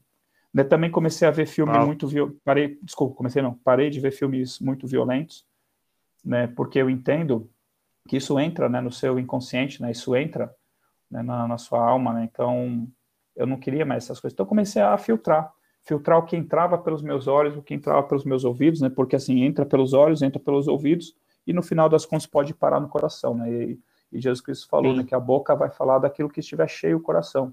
Né? Então, se eu quero que da minha boca saia um bem, se eu quero que da minha boca saia a palavra de Deus, eu preciso me encher da palavra de Deus, né? E não, não de besteira, né? Então, assim, você vê que tem muita gente que fala muita besteira, por quê? Porque ingere muita besteira. Por exemplo, eu parei de ver é, por exemplo, os Simpsons. Eu gostava muito dos Simpsons, mas parei de ver. Primeiro que eles zombam, né, daquele vizinho cristão, acho que é o Ned Flanders, né?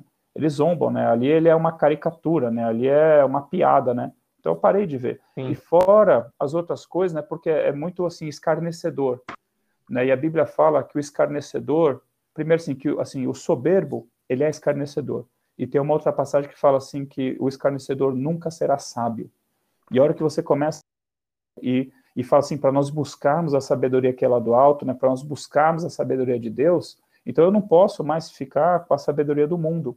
Então o, o escarnecedor, ele é do mundo, né, o zombador, ele é do mundo, e o escarnecedor vai ser sábio aos olhos de Deus. Então, esses filmes né, de muito escárnio, por exemplo, essas comédias tipo Sim. Pastelão, ou essas comédias, sabe, que...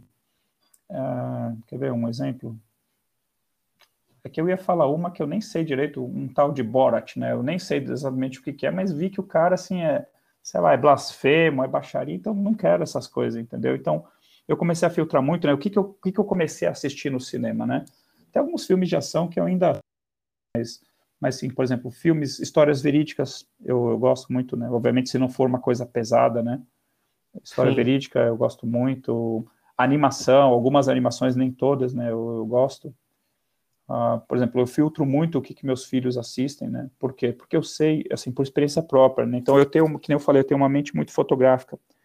E eu tenho uma mente, assim, que guarda muito, né? Então, por exemplo, um, um dos DVDs que eu destruí era o DVD do Matrix, né? Eu, quando, quando eu me converti, só tinha o Matrix 1, e eu estava naquela expectativa, né, do lançamento do Matrix 2 e 3. Nem fui ver. A hora que eu li a sinopse, na hora que eu vi, né, que ia ser meio que revelado, assim, vai que o Neo era como se fosse uma reencarnação, do sei lá é, quem, não sei o que, ela falei, não, nem quero. Então eu abri mão, falei, eu não quero, e destruí meu DVD do Matrix 1. Eu sabia de cor as falas do Matrix 1. Eu sabia Caraca. de cor as cenas, né, de, assim, eu comprei, eu assistia várias vezes.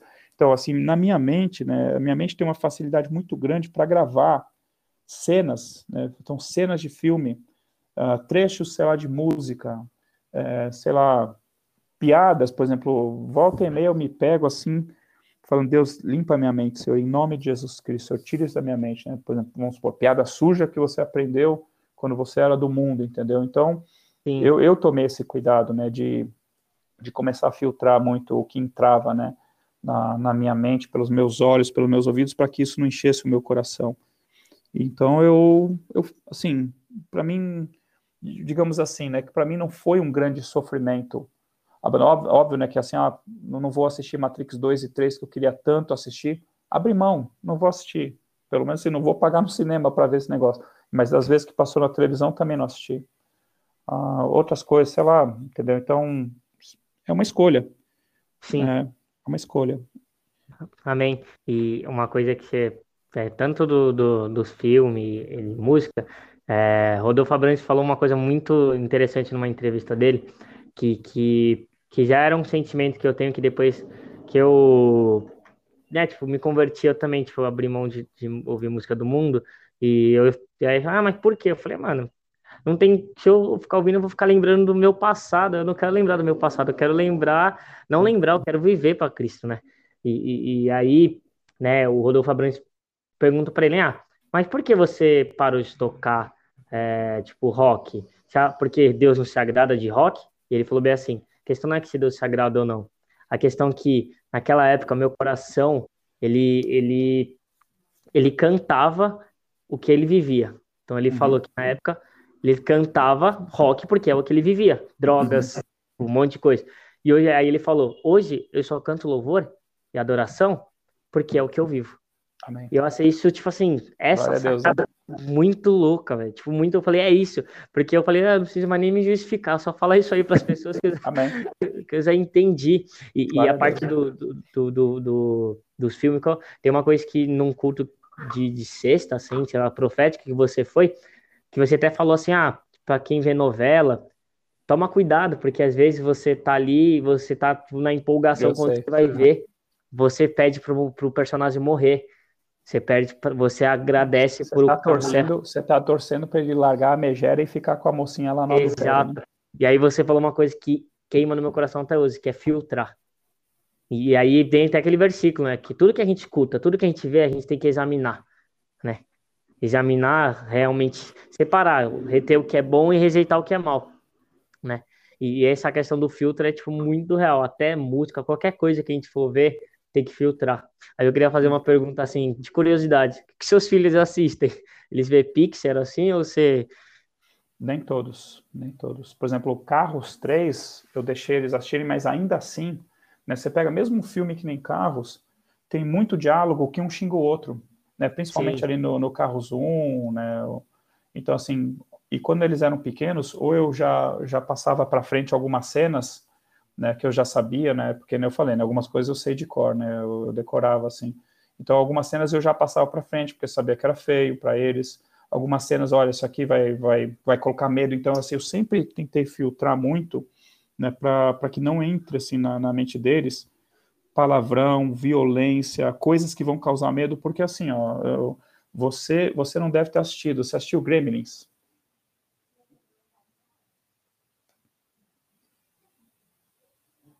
Gui? Opa, calma aí. Tá tentando reconectar, não sei se é só Wi-Fi ou o meu. Voltou. Não, o meu tá ok. Pode continuar, O meu tá ok. Tá bom. Então, não sei tá, se tá, você assistiu pode, Gremlins. Pode você conhece aquele filme chamado Gremlins? Não, não sei. Não? Esse não. Filme, é um filme da minha infância, tá? É assim, é, tinha um bichinho bonitinho chamado Gizmo, um bichinho fictício, né? Só que se você desse comida para ele depois da meia-noite, ele virava um monstro terrível. E se você e se você molhasse ele com água, ele se multiplicava, né? Então, então o que aconteceu, né? O Gizmo era, era lá um bichinho bonitinho, aí caiu água nele e multiplicou. Aí um dia os gremlins que eram muito travessos, eles cortaram o fio do relógio, o relógio travou, vamos por 10 da noite, aí o dono lá foi lá e deu comida, mas era mais de meia-noite. Aí o, o Gizmo não comeu, mas os multiplicados dele lá acabaram comendo e viraram monstros terríveis, né? E aí no final do filme falava assim: olha, sempre que você for dormir, cheque lá no seu armário para ver se não tem um gremlin. Então o Gizmo era o bonitinho e o gremlin era o monstro que virava, entendeu? Que era quando ele virava o monstro. Então, e aquele negócio, né? Eu era criança, aquele negócio não. entra na sua mente, entra um medo na sua mente que não é de Deus, entendeu? E isso para não falar de filme com demônio, com monstro, né? Então, assim, eu vejo, né, que muitas pessoas hoje têm medo de demônio, de expulsar demônio. Por quê? porque foram traumatizadas com filmes de terror. É, verdade, faz sentido. Entendeu? Então, assim, eu, eu não deixo, por exemplo, se tem algum filme, assim, ou desenho que eu sei que vai, vai causar medo, vai nos meus filhos, eu não quero que esse sentimento entre neles, entendeu? Principalmente uhum. se for essas coisas, né, tem muito desenho que às vezes tem demônio, ou tem um inimigo muito terrível, né? Então, assim, a pessoa, ela fica marcada, fica marcada no subconsciente. Tem muito cristão que tem medo de expulsar demônio quando na verdade é o demônio que devia ter medo do cristão, entendeu? Uau! Né? Então, por verdade. quê? Por que, que a pessoa tem medo? Foi marcada com filmes de terror na sua infância, na sua adolescência. E na minha infância, na minha adolescência, tinha muito filme de terror. Graças a Deus, eu peguei uma versão deles também, assisti alguns, né, e assim, eu falei, ah, não quero. Mesmo quando eu não era convertido, eu falei assim, não, não quero. Não, não pra quê, né? É que tem é, gente, sei lá, que tem não... prazer naquele medo, não sei o que lá. Mas, não também não. Mas, mas eu, vejo, eu, vejo, isso, tá? Tem muita gente que tem medo até hoje de demônio, de expulsar demônio, porque assistiu filme que não devia quando era criança e quando era adolescente. Né? Então, eu, eu sei, eu tento filtrar o máximo possível para os meus filhos para que não fique gravado isso no subconsciente deles. Né? Então, assim, eu filtro, eu filtro muita coisa. Por exemplo, o show da Luna, eles assistiram bastante show da Luna, uh, Peixonauta assistiram ah, bastante. Peixonauta é animal. É simples, mas eu assistia só até três anos atrás com a minha irmã. Aí tem alguns outros, por exemplo, minha filha tinha uma época que estava gostando de assistir Polly Pocket, né? Mas eu falava, filha, ela mente para os pais. Ela engana os pais, entendeu? É um, é um, um Polly é uma bonequinha que tem um desenho aí também. Ah, Polly. Sei, é, sei, sei. É, é, que o desenho tem um desenho chamado Polly e tem o desenho Polly Pocket, né? Mas aí você aí você começa a assistir junto. O importante é você assistir junto, porque daí você entende o, o que, que qual é a mensagem que eles querem passar, né? Aí você olha assim e fala assim, opa, aí eu detectei. Isso é muito interessante, né? Porque, aí, aí tipo, eu detectei, falei, filha, ela mente para os pais, ela engana os pais, ela mente para as pessoas para conseguir o que ela quer, para falar, ah, não, não posso contar a verdade, mas vai lá e mente, entendeu? E o que está ensinando para a criança? Ó, vai, é tudo bem você mentir, né, para guardar um segredo, ou você mentir para resolver um problema que você mesmo causou, e isso é errado, né? Você não pode fazer nada nas trevas, né? Você tem que fazer as coisas à luz, né? Se você não pode contar, por exemplo, os seus pais, se você não pode contar para o seu pastor uma coisa que você está fazendo, tem trevas nisso, entendeu? E Deus nos chamou para andar na luz, né? Na luz que é o amor dele e na luz Amém. da verdade também. Então, Amém. Ah, mas você tinha uma outra pergunta que você tinha feito, agora não lembro. Ah, ah é, eu também não, mas eu veio no meu coração que eu achei boa, que o Espírito Santo me tocou, é que por quem você foi mentoreado, assim, né? Tipo, né? Quem te acompanhou nessa caminhada desses, desse, ao longo desses Sim, anos até? Não, tiveram muitas pessoas importantes né, na, na, minha conversão, né? O Paulinho e a Tati, né? Que hoje são casados, o Serginho e a Karen, o Sérgio Sandri, é irmão do Marcelinho, ele mora lá no Canadá hoje. O Serginho, ele era o líder da célula junto com a Tati e o Paulinho. Então, eles foram uma uhum. bênção na minha vida, são até hoje. Pastor Arthur, né, sempre foi muito presente, ainda mais porque quando eu me converti, eu comecei na, na igreja do Morumbi, e aí na igreja do Morumbi depois inaugurou a igreja da Flórida, que era mais perto da minha casa, e o pastor Arthur foi para lá e eu comecei a frequentar os cultos da Flórida, de domingo, né, então assim, eu tive assim, muita relação também com o pastor Arthur, né, que sempre foi uma bênção, né, sempre orou por mim. Assim, eu, né, assim, Guilherme, eu, é, eu, eu vejo assim, né, que a gente faz para os outros muitas, assim, aquilo que fizeram conosco, né? Então, por exemplo, as pessoas sempre me receberam muito bem na igreja. Então, eu queria estar na igreja ali recebendo as pessoas. Então, ninguém precisou pedir para mim para eu ficar na porta recebendo as pessoas. Eu queria ficar Amém. na porta da igreja recebendo as pessoas, entendeu? Por quê? Porque me receberam bem. Amém. Aí, aí eu via, né, o pastor Arthur, por exemplo, o pastor Chore também muitas vezes, né, assim, orando no final do culto pelas pessoas, e eu queria ir lá receber oração, e eu ia todo culto receber oração. E o pastor Arthur muitas vezes ficava ali até tarde orando pelas pessoas, e eu via, né, que ele tinha um filho pequeno, o Gabriel, que hoje não está nada pequeno, né? E é, a pastora Cláudia, é. e eles esperando o pastor Arthur, fila grande, e eu, e eu muitas vezes ficava constrangido, e ir lá na frente, orar e ir embora. Então eu, eu me deixava por último, entendeu? Para poder falar com mais calma, para não ter ninguém atrás de mim apressando, falando assim, vai logo. Então, pelo fato né, de eu ter recebido muita oração dos pastores, né, pastor Chore, pastor Arthur, na fila de oração, eu me, eu me coloco à disposição também para orar pelas pessoas, entendeu? Eu não Amém. me importo de ficar até tarde, seja no curso de domingo ou no curso de sexta, orando por aqueles que quiserem uma oração. Então, não tenho problema com isso, né? Porque porque fizeram isso comigo. Então, né, então o, o, Paulinho foi muito importante na minha conversão, a, a, Tati, o Serginho, a própria Karen, a esposa ali do, que hoje é a esposa do Serginho, a, o pastor Chore, o próprio pastor Thomas, né, o pastor Arthur, outros, né, eu, eu posso estar aqui, estar tá escondendo, tá esquecendo, por exemplo, a, a Ivonete e o Toninho, né, que hoje, hoje estão fora de São Paulo, o próprio pastor João, pastor João e a pastora Lídia foram, foram é, padrinhos né, do nosso casamento, né? Glória a Deus. Quem Glória fez Deus. meu casamento foi o pastor Arthur, o pastor Chore e o pastor Dário, né? Que hoje ele mora lá no, na região norte né, do, do país, acho que é Roraima, se eu não me engano. Então, assim, Deus, graças a Deus, me colocou, né, os pastores da nossa igreja, obreiros, diáconos, né, irmãos que caminharam junto, mas Amém. foi isso. Uau, glória a Deus. E aí eu queria fazer uma outra pergunta também, né? É, qual que foi, tipo assim, a... Não sei se posso dizer a maior, mas uma experiência que você teve com... que marcou a sua vida com Jesus, assim, não só além da sua conversão. Uma experiência, ela chorou por alguém, meu, alguém sendo curado por alguma coisa assim, pessoalmente, sim. Uma experiência que você teve que marcou a sua vida com Jesus. Tem, assim, tiveram várias coisas, mas eu, eu, eu quero destacar algumas delas, né? Teve uma vez, eu estava no, eu tava no batismo, eu, eu não perdi um batismo e continuo não perdendo batismo, glória a Deus. Assim, perdi um ou dois porque estava viajando a trabalho ou coisa assim, mas desde que eu me converti, eu gostava de ir nos batismos da nossa igreja. Eu queria Amém. estar lá, que nem eu falei, né? Como eu fui recebido, né? Com, com muito amor, né? Pelos irmãos, a Ivonete, o Toninho, a Edna Ulisses, a Edna, que é casada com o Ulisses, que moram fora de São Paulo, o, outros irmãos, né? Que infelizmente também não estão, eles não estão mais no nosso meio, mas eu sempre fui muito bem recebido pelos irmãos na igreja.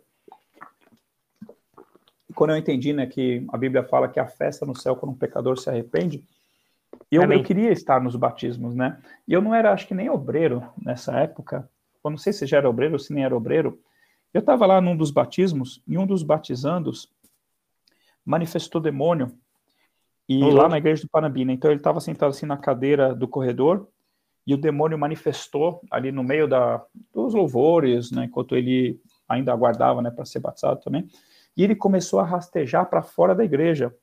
E eu vi aquilo e eu parti para cima, querendo orar né, por ele para expulsar aquele demônio, né?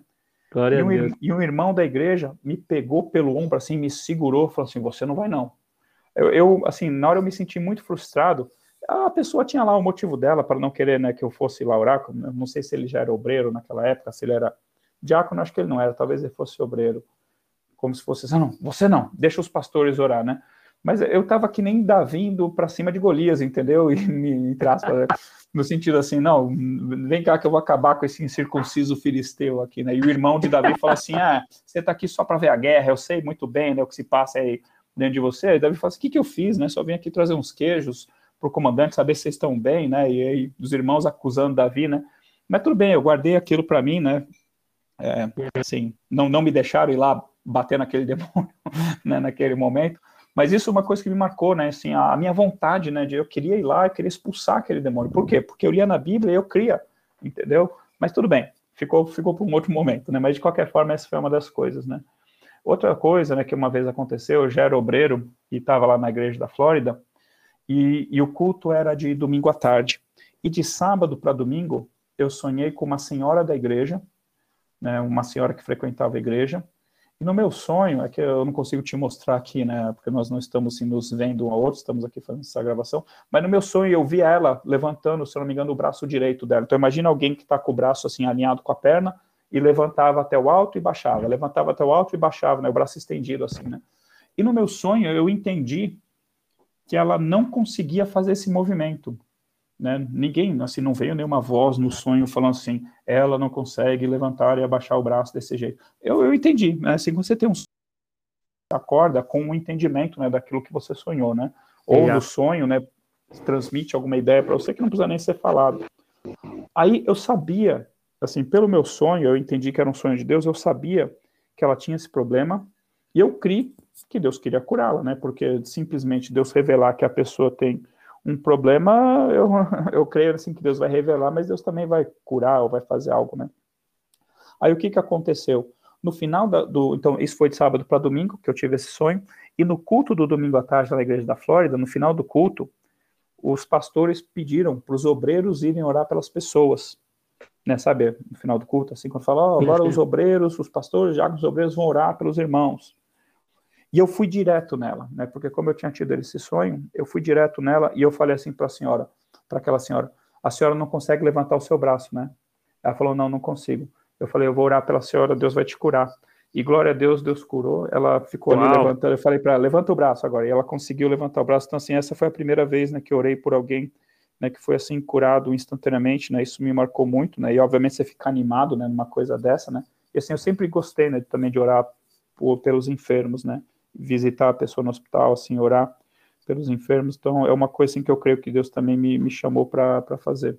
Mas Amém. o que, uma experiência né, que eu tive que para mim foi muito marcante, né, muito mais do que visões sobrenaturais, assim, né, eu não tive muitas visões, assim, mas teve uma coisa que me marcou muito uma vez, eu estava lendo a Bíblia, eu, eu costumava, né, ler a Bíblia de manhã, na hora do almoço e antes de dormir, Atualmente eu leio né, de manhã e antes de dormir também, às vezes no almoço, no almoço eu não tenho conseguido, ou, ou às, vezes até preciso né, retomar esse, esse hábito, né, mas eu leio de manhã e antes de dormir.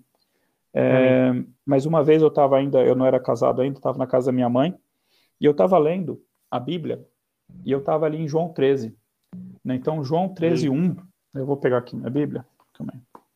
Olha só. João 13, 1 começa assim, ó. João, capítulo 13, versículo 1. Ora, antes da festa da Páscoa, sabendo Jesus que era chegada a sua hora de passar deste mundo para o Pai, tendo amado os seus que estava no mundo, amou-os até o fim. E aí eu li o capítulo 13 inteiro né, de João. Não sei se essa foi a primeira vez, ou se eu já tinha lido mais de uma vez. Mas, de qualquer forma, eu li João 13 e eu fiquei pensando, né? Então, assim, olha, hora, antes da festa da Páscoa, sabemos Jesus que era chegado a sua hora de passar deste mundo para o Pai, tendo amado os seus que estavam no mundo, amou-os até o fim. E eu fiquei pensando, então, né, no amor que Jesus Cristo né, tem por nós, e eu comecei a pensar, a me questionar, se eu de fato amava a Deus. Será Uau. que eu realmente amo a Deus? Será que se eu não precisasse de Deus para, para escapar do inferno, será que eu amaria a Deus? Então eu estava assim, eu fui meio que dormir, me questionando se eu amava a Deus ou não. E eu perguntei, Senhor, eu te amo. Eu não, eu não falei, Senhor, eu te amo. Eu perguntei, Senhor, eu te amo. E aí é engraçado, né? Então, deixa eu só fazer um parênteses antes disso, né? Então, assim, quando eu me converti, né, e quando eu comecei a entender as coisas da Bíblia, né, todos os milagres, tudo que Jesus fazia, né, e, e entender que isso é para nós, batismo com o Espírito Santo, expulsar demônio, curar enfermos, pregar a palavra, e eu, eu queria fazer as coisas, né, para agradar a Deus.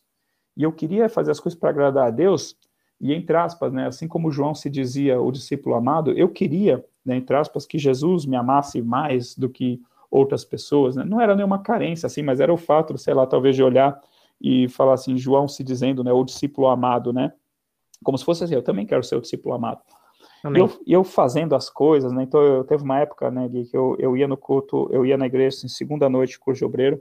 Terça-feira à noite eu comecei a ajudar no culto evangelístico que tinha lá na igreja do Morumbi quarta noite célula, quinta estudo bíblico, sexta culto, sábado às vezes será algum evento da igreja, domingo de manhã eu comecei a ajudar num culto lá em São Roque, né, com, com hoje, hoje o pastor, hoje são né, pastores, né, o Demetrio e a Érica, e domingo à tarde estava na igreja da Flórida, então eu estava oito vezes por semana em algum evento da igreja, né, então eu fazia Caraca. isso porque amava a Deus, fazia isso porque queria servir, e fazia isso também porque queria estar lá, entendeu? Então, é, mas é assim, mas você fala assim, ah, eu estou fazendo isso, eu quero fazer isso, eu amo a Deus e eu, eu acho, né, eu quero ser mais amado, né, do que os outros, eu quero, sei lá, ser o discípulo amado.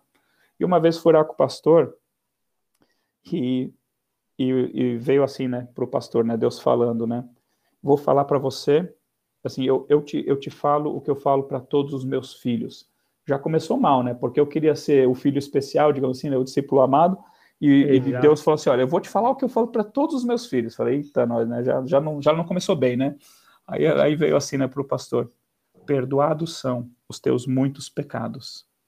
E olha que, entre aspas, eu, eu nem me achava, entre aspas, muito pecador, né? Naquele sentido, né, que eu te falei, olha, eu não gostava de balada, né? Assim, já não gostava, né? Então, assim, já estava assim no processo assim, de santificação. Assim, desde que eu me converti, eu falava, não quero essas coisas do mundo. Então, eu no meu processo de santificação, né, conscientemente, né, conscientemente, né, buscando a santificação, vem Deus e fala assim, vou falar filhos, perdoados são os teus muitos pecados, então entre aspas é um balde de água fria, né? No sentido assim, eu querendo ser o discípulo amado, né? Eu querendo ser aquele que faz mais para o Senhor do que os outros, né? Porque Jesus também pergunta para Pedro, tu me amas? Simão, tu me amas mais do que esses outros? Então eu queria poder falar, Senhor, eu te amo mais do que esses outros, eu te sirvo mais que Jesus, que no apóstolo Paulo fala assim, olha, e eu trabalhei muito mais do que todos esses outros apóstolos. Não eu, mas a graça de Deus comigo, né? Mas assim, eu queria, eu queria, né, entre aspas, ser especial para Deus. Ser o discípulo amado, ser que nem o apóstolo Paulo, que trabalhou mais do que todos os outros, ser, sei lá, achei Davi, meu servo, o homem segundo meu coração, que fará toda a minha vontade. E aí vem Deus e te fala assim: olha, para mim você é igual a todos os meus filhos, e eu perdoo, eu perdoo os teus muitos pecados, assim como perdoo todos os pecados deles. Então, assim, para mim, entre aspas, né, não exatamente vai um balde de água fria, mas sim, eu entendi. Olha, Deus, independentemente né, de quanto eu sirvo a Deus, Deus me ama da mesma forma né, que ama os outros. Né, e também, assim, é como se fosse assim, olha, que eu possa fazer para Deus me amar mais do que Ele já me ama. Entendeu? Porque, assim, Deus já nos ama da mesma forma como Ele amou a Jesus Cristo. E não dá para Deus amar alguém mais do que Ele ama a Jesus Cristo, né? Então, assim, você, nós já estamos no limite, entre aspas, do, do amor de Deus. Por, por, mais que o amor de Deus seja incalculável, né, que o apóstolo Paulo fala, olha, eu quero que vocês conheçam a altura, a profundidade, a largura, a intensidade do amor de Deus. Assim, não dá para nós medirmos, né? Obviamente que a medida do amor de Deus por nós é o sacrifício de Jesus Cristo, né? Então eu falo assim, olha, não, você pode até não se sentir amado por Deus, mas você não pode duvidar do amor dele, porque Jesus Amém. Cristo morreu por nós quando nós ainda éramos pecadores, quando nós ainda éramos seus inimigos por causa das nossas obras malignas. Mas, então, assim, eu entendi. Tá bom, eu entendi, Senhor. Você não é, não é porque eu te sirvo muito, né, entre aspas, né, oito vezes por semana eu servindo na igreja, que o Senhor me amará mais ou me amará menos, entendeu? Então, Deus me ama, assim, da mesma forma, da mesma forma que os outros, e Deus me perdoa da mesma forma que os outros, eu servindo ou não servindo. É, obviamente que Deus se alegra quando nós servimos, quando nós fazemos as coisas pela motivação correta. Mas então eu cheguei então nesse dia, né? E, e eu, eu comecei a questionar Deus. Comecei, comecei a questionar, Senhor, eu te amo de verdade? O meu amor por ti é sincero? Ou o meu amor é interesseiro? Né? Por exemplo, ah, eu amo, eu amo a Deus, eu digo que amo a Deus só porque eu não quero ir para o inferno, entendeu? E aí eu fiquei pensando naquilo, então era para eu ir dormir, né? era a minha leitura da noite ali antes de dormir, e era para eu estar dormindo, mas eu não conseguia dormir. Caraca. Eu não estava conseguindo dormir. Então, sei lá, vamos supor que isso era meia-noite. Uma hora da manhã acordado, duas horas da manhã acordado, três horas da manhã acordado, sei lá se foi três e meia, quatro da manhã. O que, que você faz quando você não consegue dormir? Você pega a Bíblia e continua lendo, certo? Amém. Uhum. Amém, igreja. Amém. Amém, igreja, né? Então, aí eu continuei a ler, eu peguei a Bíblia e continuei a ler de onde eu parar, de onde eu parei. Então, eu te, terminei João 13 e comecei a ler João 14, mas entenda que a, a pergunta, a minha pergunta para Jesus era: Senhor, eu te amo? Aí olha só, então eu estou lendo João 14, certo? Não se turbe o vosso coração, credes em Deus, crede também em mim. Na casa de meu pai há muitas moradas, se assim não for, eu vou teria dito, pois vou preparar-vos lugar. Aí eu fui lendo, aí no versículo 13: E tudo quanto pedires em meu nome, isso farei, a fim de que o Pai seja glorificado no Filho. Se me pedires alguma coisa em meu nome, eu farei. E olha só o 15: Se me amais, guardareis os meus mandamentos. Então eu fiz uma pergunta para Jesus: Senhor, eu te amo. Jesus não respondeu assim: Não, você me ama mais do que todos os outros, você me ama mais do que Simão Pedro me ama, você me ama. Olha, da igreja cristã do Morumbi não tem ninguém que me ame mais do que você. Jesus não me respondeu isso. Jesus me respondeu o seguinte: Se você me ama, você guarda os meus mandamentos. Uau.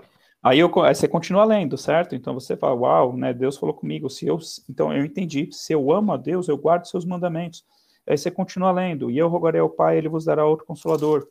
E aí você continua lendo. E aí você chega no versículo 21. Aquele que tem os meus mandamentos e os guarda, esse é o que me ama. E aquele que me ama será amado por meu Pai. E eu também o amarei e me manifestarei a ele. Então, segunda vez, Jesus me falando assim: se você me ama, você guarda os meus mandamentos. Aí você continua lendo. Aí, versículo 22, disse-lhe Judas, não Iscariotes, como assim, Senhor? O Senhor que o Senhor está para manifestar-se a nós e não ao mundo? Respondeu Jesus: Se alguém me ama, guardará a minha palavra, e meu Pai o amará, e viremos para ele e, e faremos nele morada. Quem não me ama, não guarda as minhas palavras. E a palavra que vocês estão ouvindo não é minha, mas do Pai que me enviou. Então, assim, eu fui dormir naquela noite, né, lendo João 13, se eu amava de fato a Deus ou não, se eu amava Jesus ou não. E aí Deus não me deixou dormir, eu fui ler a Bíblia e por três vezes, no capítulo 14, Jesus fala: Se você me ama, você guarda os meus mandamentos. Caraca! Então, assim, obrigado, Senhor, pela resposta. Não era a resposta que eu gostaria de ter ouvido, né? Preferia ter ouvido Jesus falando assim: Ah, você me ama Amém. muito. Não tem ninguém que me ama nesse ministério mais do que você. Mas não foi essa a resposta, mas eu entendi. Assim, assim se você ama a Deus, você guarda os seus mandamentos. É isso. Essa, essa foi uma, uma experiência muito marcante para mim, porque assim, Deus, Deus sempre assim falou muito comigo através da palavra, tá? É, lendo a Bíblia, eu, eu quis dizer, tá? Então, muitas vezes eu via que minha vida estava sincronizada com aquilo que eu estava lendo na Bíblia. É, eu leio, além, eu, eu, assim, eu leio no mínimo três capítulos por dia, mais o capítulo de dia de Provérbios. Né? Então, hoje é 21, li Provérbios 21 já de manhã. Então, muitas vezes eu via minha vida sincronizada com as coisas que eu estava lendo na Bíblia. Eu leio na sequência, né, normalmente. Então, vamos supor, ah, nesse momento eu estou lendo 1 Coríntios, né? Pessoal da, da leitura já está em 2 Coríntios aqui. Como eu estava dando aula do curso de obreiro, eu, eu parei para ler com mais atenção alguns livros, né, do, das aulas que eu estava dando, para não falar besteira, obviamente. Uhum. E aí, e aí, vamos supor, ah, estou lendo 1 Coríntios, ah, e acontece alguma coisa na minha vida que está sincronizada com aquilo, ou está sincronizado o dia de hoje com Provérbios 21, entendeu? Então eu, eu via muitas vezes isso acontecer na minha vida. Então Deus sempre, graças a Deus, sempre falou assim muito comigo assim, através da, da palavra, mas nesse dia foi marcante, entendeu? Porque a minha pergunta era, Senhor, eu te amo. E aí Deus não deixou eu dormir, eu continuei lendo a Bíblia e por três vezes, né, Jesus fala, se você me ama, você guarda os meus mandamentos. Então isso me marcou muito e, e, eu gosto também, né, de João 12, uma vez, né, eu estava tava lendo também João 12, João 12, 26, fala, se alguém me serve, siga-me, e onde eu estou, ali estará também o meu servo, e se alguém me servir, o Pai o honrará.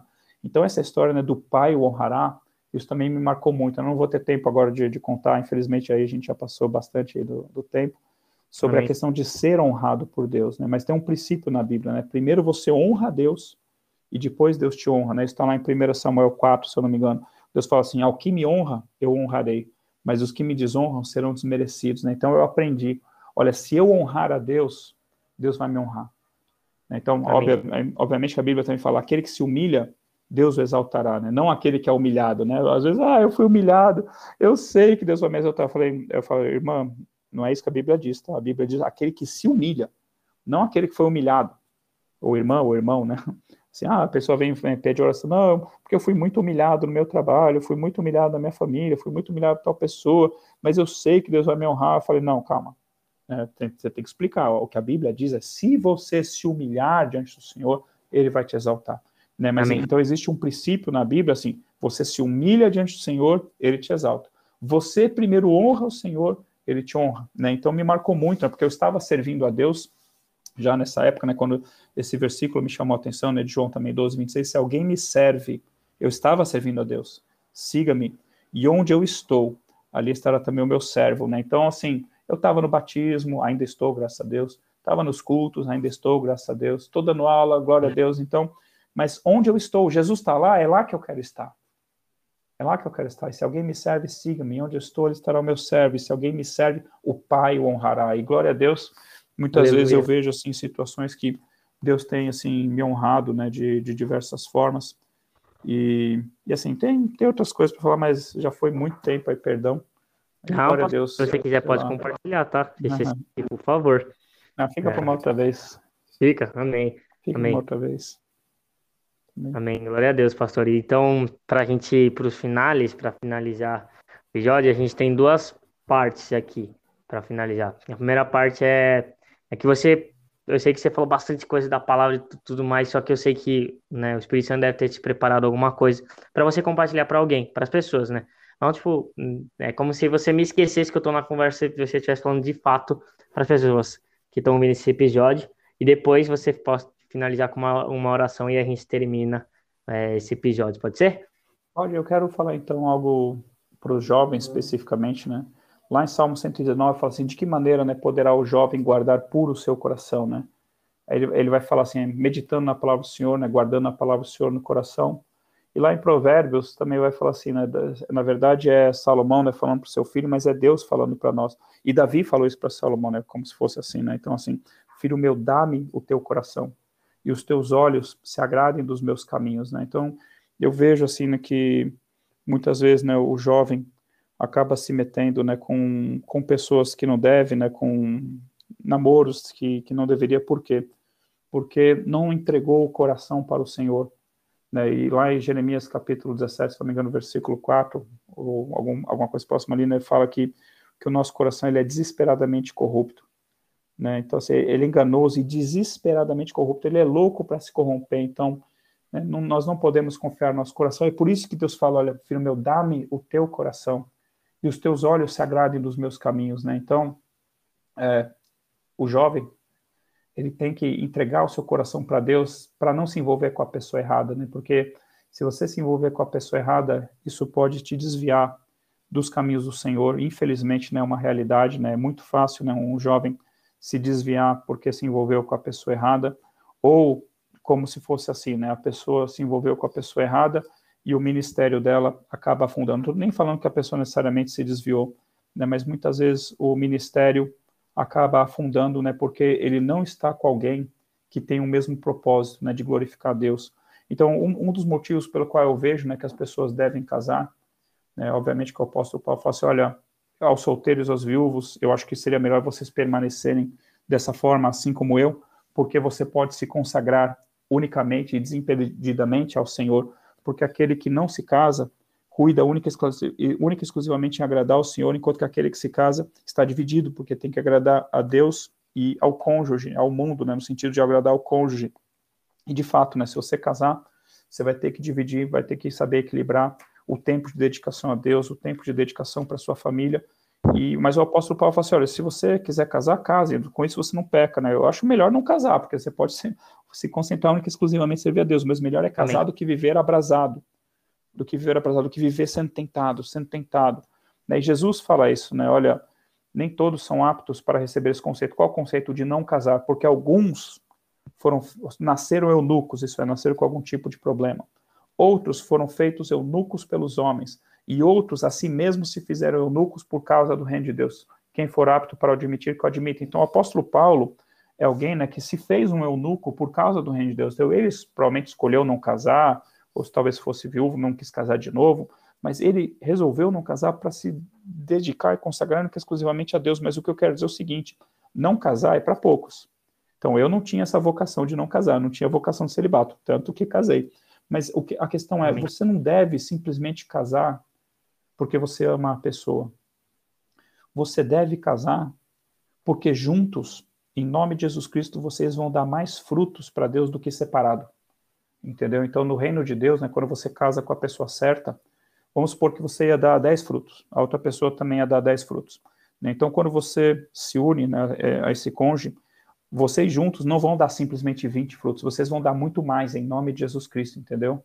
Amém. Então, assim, eu, assim, que o jovem espere pela pessoa certa, né, que o jovem busque alguém né, que vai servir a Deus juntamente com ele, que tem o mesmo propósito de glorificar a Deus, né, que não vai ser uma pedra de tropeço no teu caminho, a falar assim, ó, escolhe, ou eu ou a igreja, entendeu? Ou eu ou a Jesus, né, em nome de Jesus Cristo, né, que você não não se meta né, num, num relacionamento desse tipo, né, mas que você busque alguém que vá servir a Deus junto com você, né, que vai dar muito fruto junto com você, que vai glorificar Deus. Eu, gosto muito né, de, de, Priscila e Áquila, né? Paulo conheceu Priscila e Áquila né, durante uma viagem missionária e Paulo se juntou a eles porque eles eram do mesmo ofício, né, fazedores de tenda. Então Paulo não se juntou a eles porque Paulo precisava de um emprego, não. Paulo se juntou a eles como fazedor de tenda porque Paulo estava interessado na salvação deles tempo, né, que Priscila e Áquila se converteram ao Senhor e começaram a integrar as viagens missionárias de Paulo. E você vê muitos anos depois, Priscila e Áquila juntos, ainda casados, e no ministério. Então, glória a Deus, eu até falei isso num casamento de, de um casal lá da igreja, eu falei, olha, Priscila e Áquila, eles perseveraram juntos, não somente no casamento, mas no ministério, entendeu? Então, assim, que, que os nossos jovens né, busquem a pessoa certa para casar, né? que, eles, que eles compartilhem o seu coração com Deus, né? que eles Amém. compartilhem o seu coração com aqueles que vão o ajudar a escolher a pessoa certa, né? seja, sejam seus pais, principalmente né? se forem cristãos, sejam os pastores, né? mas que busquem se aconselhar, entendeu? Que abra o coração, filho meu, dá-me o teu coração. Então não fica com o coração só para você, dá para Deus né? o teu coração, Amém. busca, abre o coração para Deus, pergunta o que Deus acha, conversa com o pastor, conversa com o irmão firme na fé, conversa com seus pais. Né? Quando os pais abençoam o casamento, o casamento já nasce abençoado, né? Então imagina os pais amaldiçoando, eu já vi isso, né? Já vi casamento, não na nossa igreja, graças a Deus, mas já vi casamento que os pais falam assim: ó, não dou seis meses para esse casamento terminar. Uau, né, mas que bênção é essa, né? Não está amaldiçoando, né? Então, Caraca, é muito porra. importante, né? É muito importante quando os pais abençoam. E para os pais abençoarem, eles têm que estar tá concordando. Né? Não, eu concordo que você case com essa pessoa. Né? Eu não estou falando que os pais vão mandar com quem, com quem você vai casar ou não. Não. Mas se os pais estiverem de acordo, se os pais abençoarem, Deus vai abençoar junto também, né? De preferência, Amém. né? Obviamente, ah, meus pais não são convertidos, Deus vai abençoar, Deus, né? se for a pessoa que Deus aprova, Deus vai abençoar, tá? Mas é muito importante, Deus respeita a bênção dos pais, tá? Amém. Glória a Deus. É, você que está em casa, que você receba essa mensagem em nome de Jesus, que você possa, de fato, como o pastor deixou muito claro, que amar a Deus é guardar os seus mandamentos. Né? Amém. Que vocês possam, que na verdade, nós, nós como filhos de Deus, possamos guardar os mandamentos do Senhor, porque é, eu até sei que você ia falar desse, desse versículo, não sei se você comentou, mas eu guardei a tua palavra no meu coração para não pecar contra eu ti. Pecar contra ti. Eu, eu, eu brinco, né, Gui? Eu, eu faço uma extensão desse versículo, tá? Não estou fazendo acréscimos na Bíblia, não, mas aqui em casa, né, quando a gente ora é, antes de ler a Bíblia, que eu, eu ou minha esposa, a gente lê a Bíblia com os nossos filhos também à noite, eu, eu particularmente oro assim, Senhor, dá-me revelação da tua palavra, ensina-me a tua palavra e me ajuda a guardar a palavra no coração primeiro lugar, para não pecar contra ti. Aí eu acrescento algumas coisas que não estão nesse versículo, tá? Então, primeiro lugar, para não pecar contra ti, que é esse versículo. Mas segundo lugar, para eu não pecar contra o meu irmão. E em Uau. terceiro lugar, para que eu possa ensinar a outros, entendeu? Então eu Amém. fiz esses dois acréscimos no versículo, não são antibíblicos, tá bom? Eu creio que estão espalhados nesse conceito. Então, assim, guardar a palavra no coração, em primeiro lugar, para não pecar contra Deus, em segundo lugar, para não pecar contra o irmão, e em terceiro lugar, para nós podermos fazer discípulos, né? Para Amém. Sim, nós temos que aprender para ensinar para os outros, né? Amém. É interessante, né? Amar a Deus acima de todas as coisas e amar o próximo como a ti mesmo. Amém. Então, pode finalizar com uma oração, pastor? Claro. Então... Amém, Pai. Muito obrigado, Senhor, pelo Amém. teu chamado nas nossas vidas. Obrigado, Senhor, pela tua graça, pela tua misericórdia. Senhor, que tudo nas nossas vidas, Deus, seja para tua honra, seja para tua glória. Queremos, Senhor, também te agradecer pela vida dos nossos pastores, pastor Chore, pastor Thomas, e outros, Deus, que o Senhor colocou, Deus, sobre as nossas vidas, não somente como autoridade espiritual, Senhor, mas pessoas, Deus, que também estão, Senhor, nos acompanhando, Senhor, transmitindo a tua bênção, Deus, para as nossas vidas. Senhor, obrigado, Senhor, pelos demais irmãos. Abençoa, Pai, quem, quem for ouvir, Pai, que o Senhor traga, Deus, para ouvir essa conversa, aquele que o Senhor quiser, Pai, no nome de Jesus, Pai, que de alguma forma né, seja para edificação da vida da pessoa. Eu abençoo, Deus, a vida do Guilherme, Pai, que ele seja muito usado por Ti, para a tua honra e para a tua glória. E que o Senhor guarde os nossos jovens, as nossas crianças, Senhor guarde, Senhor, a tua igreja, que a tua igreja seja firme, que a tua igreja seja santa, seja operante, Senhor, seja, Senhor, Senhor seja uma igreja ativa, Senhor, né, e que a tua igreja manifeste, Deus, o teu poder e o fruto do Espírito Santo também, Senhor. Em nome de Jesus, te agradecemos. Que o Senhor nos livre de todo mal, que o Senhor nos abençoe, abençoe as pessoas ao nosso redor, Senhor, guarda, Pai, as pessoas que estão passando frio também nas ruas, Pai, as pessoas que não têm o que comer, que o Senhor abençoe o nosso país, que o Senhor transforme essa nação numa nação santa e agradável, Senhor, aos teus olhos, Pai. Que o Senhor venha reinar, Senhor Jesus, sobre o Brasil, toma o teu trono sobre essa nação e venha trazer avivamento, Pai, em nome de Jesus. Amém. Amém. Em nome de Jesus. É, que Deus possa abençoar todos vocês que estaram até aqui. Pastor Marcelo, muito obrigado por ter aceito de verdade, muito obrigado Glória por compartilhar é, esses momentos com o senhor e esses ensinamentos, né? Eu aprendi muito hoje, acabei de estar num curso de obreiro. Glória a Deus. Né? No seminário no obreiro. Então, glória a Deus, Deus te abençoe muito, Deus abençoe a sua casa e sua família e que a gente se veja em breve, em nome de Jesus. Amém. Em nome de Jesus, abração. Tchau, tchau. Obrigado, pessoal. Deus abençoe e siga Jesus. É nóis. Amém. Amém.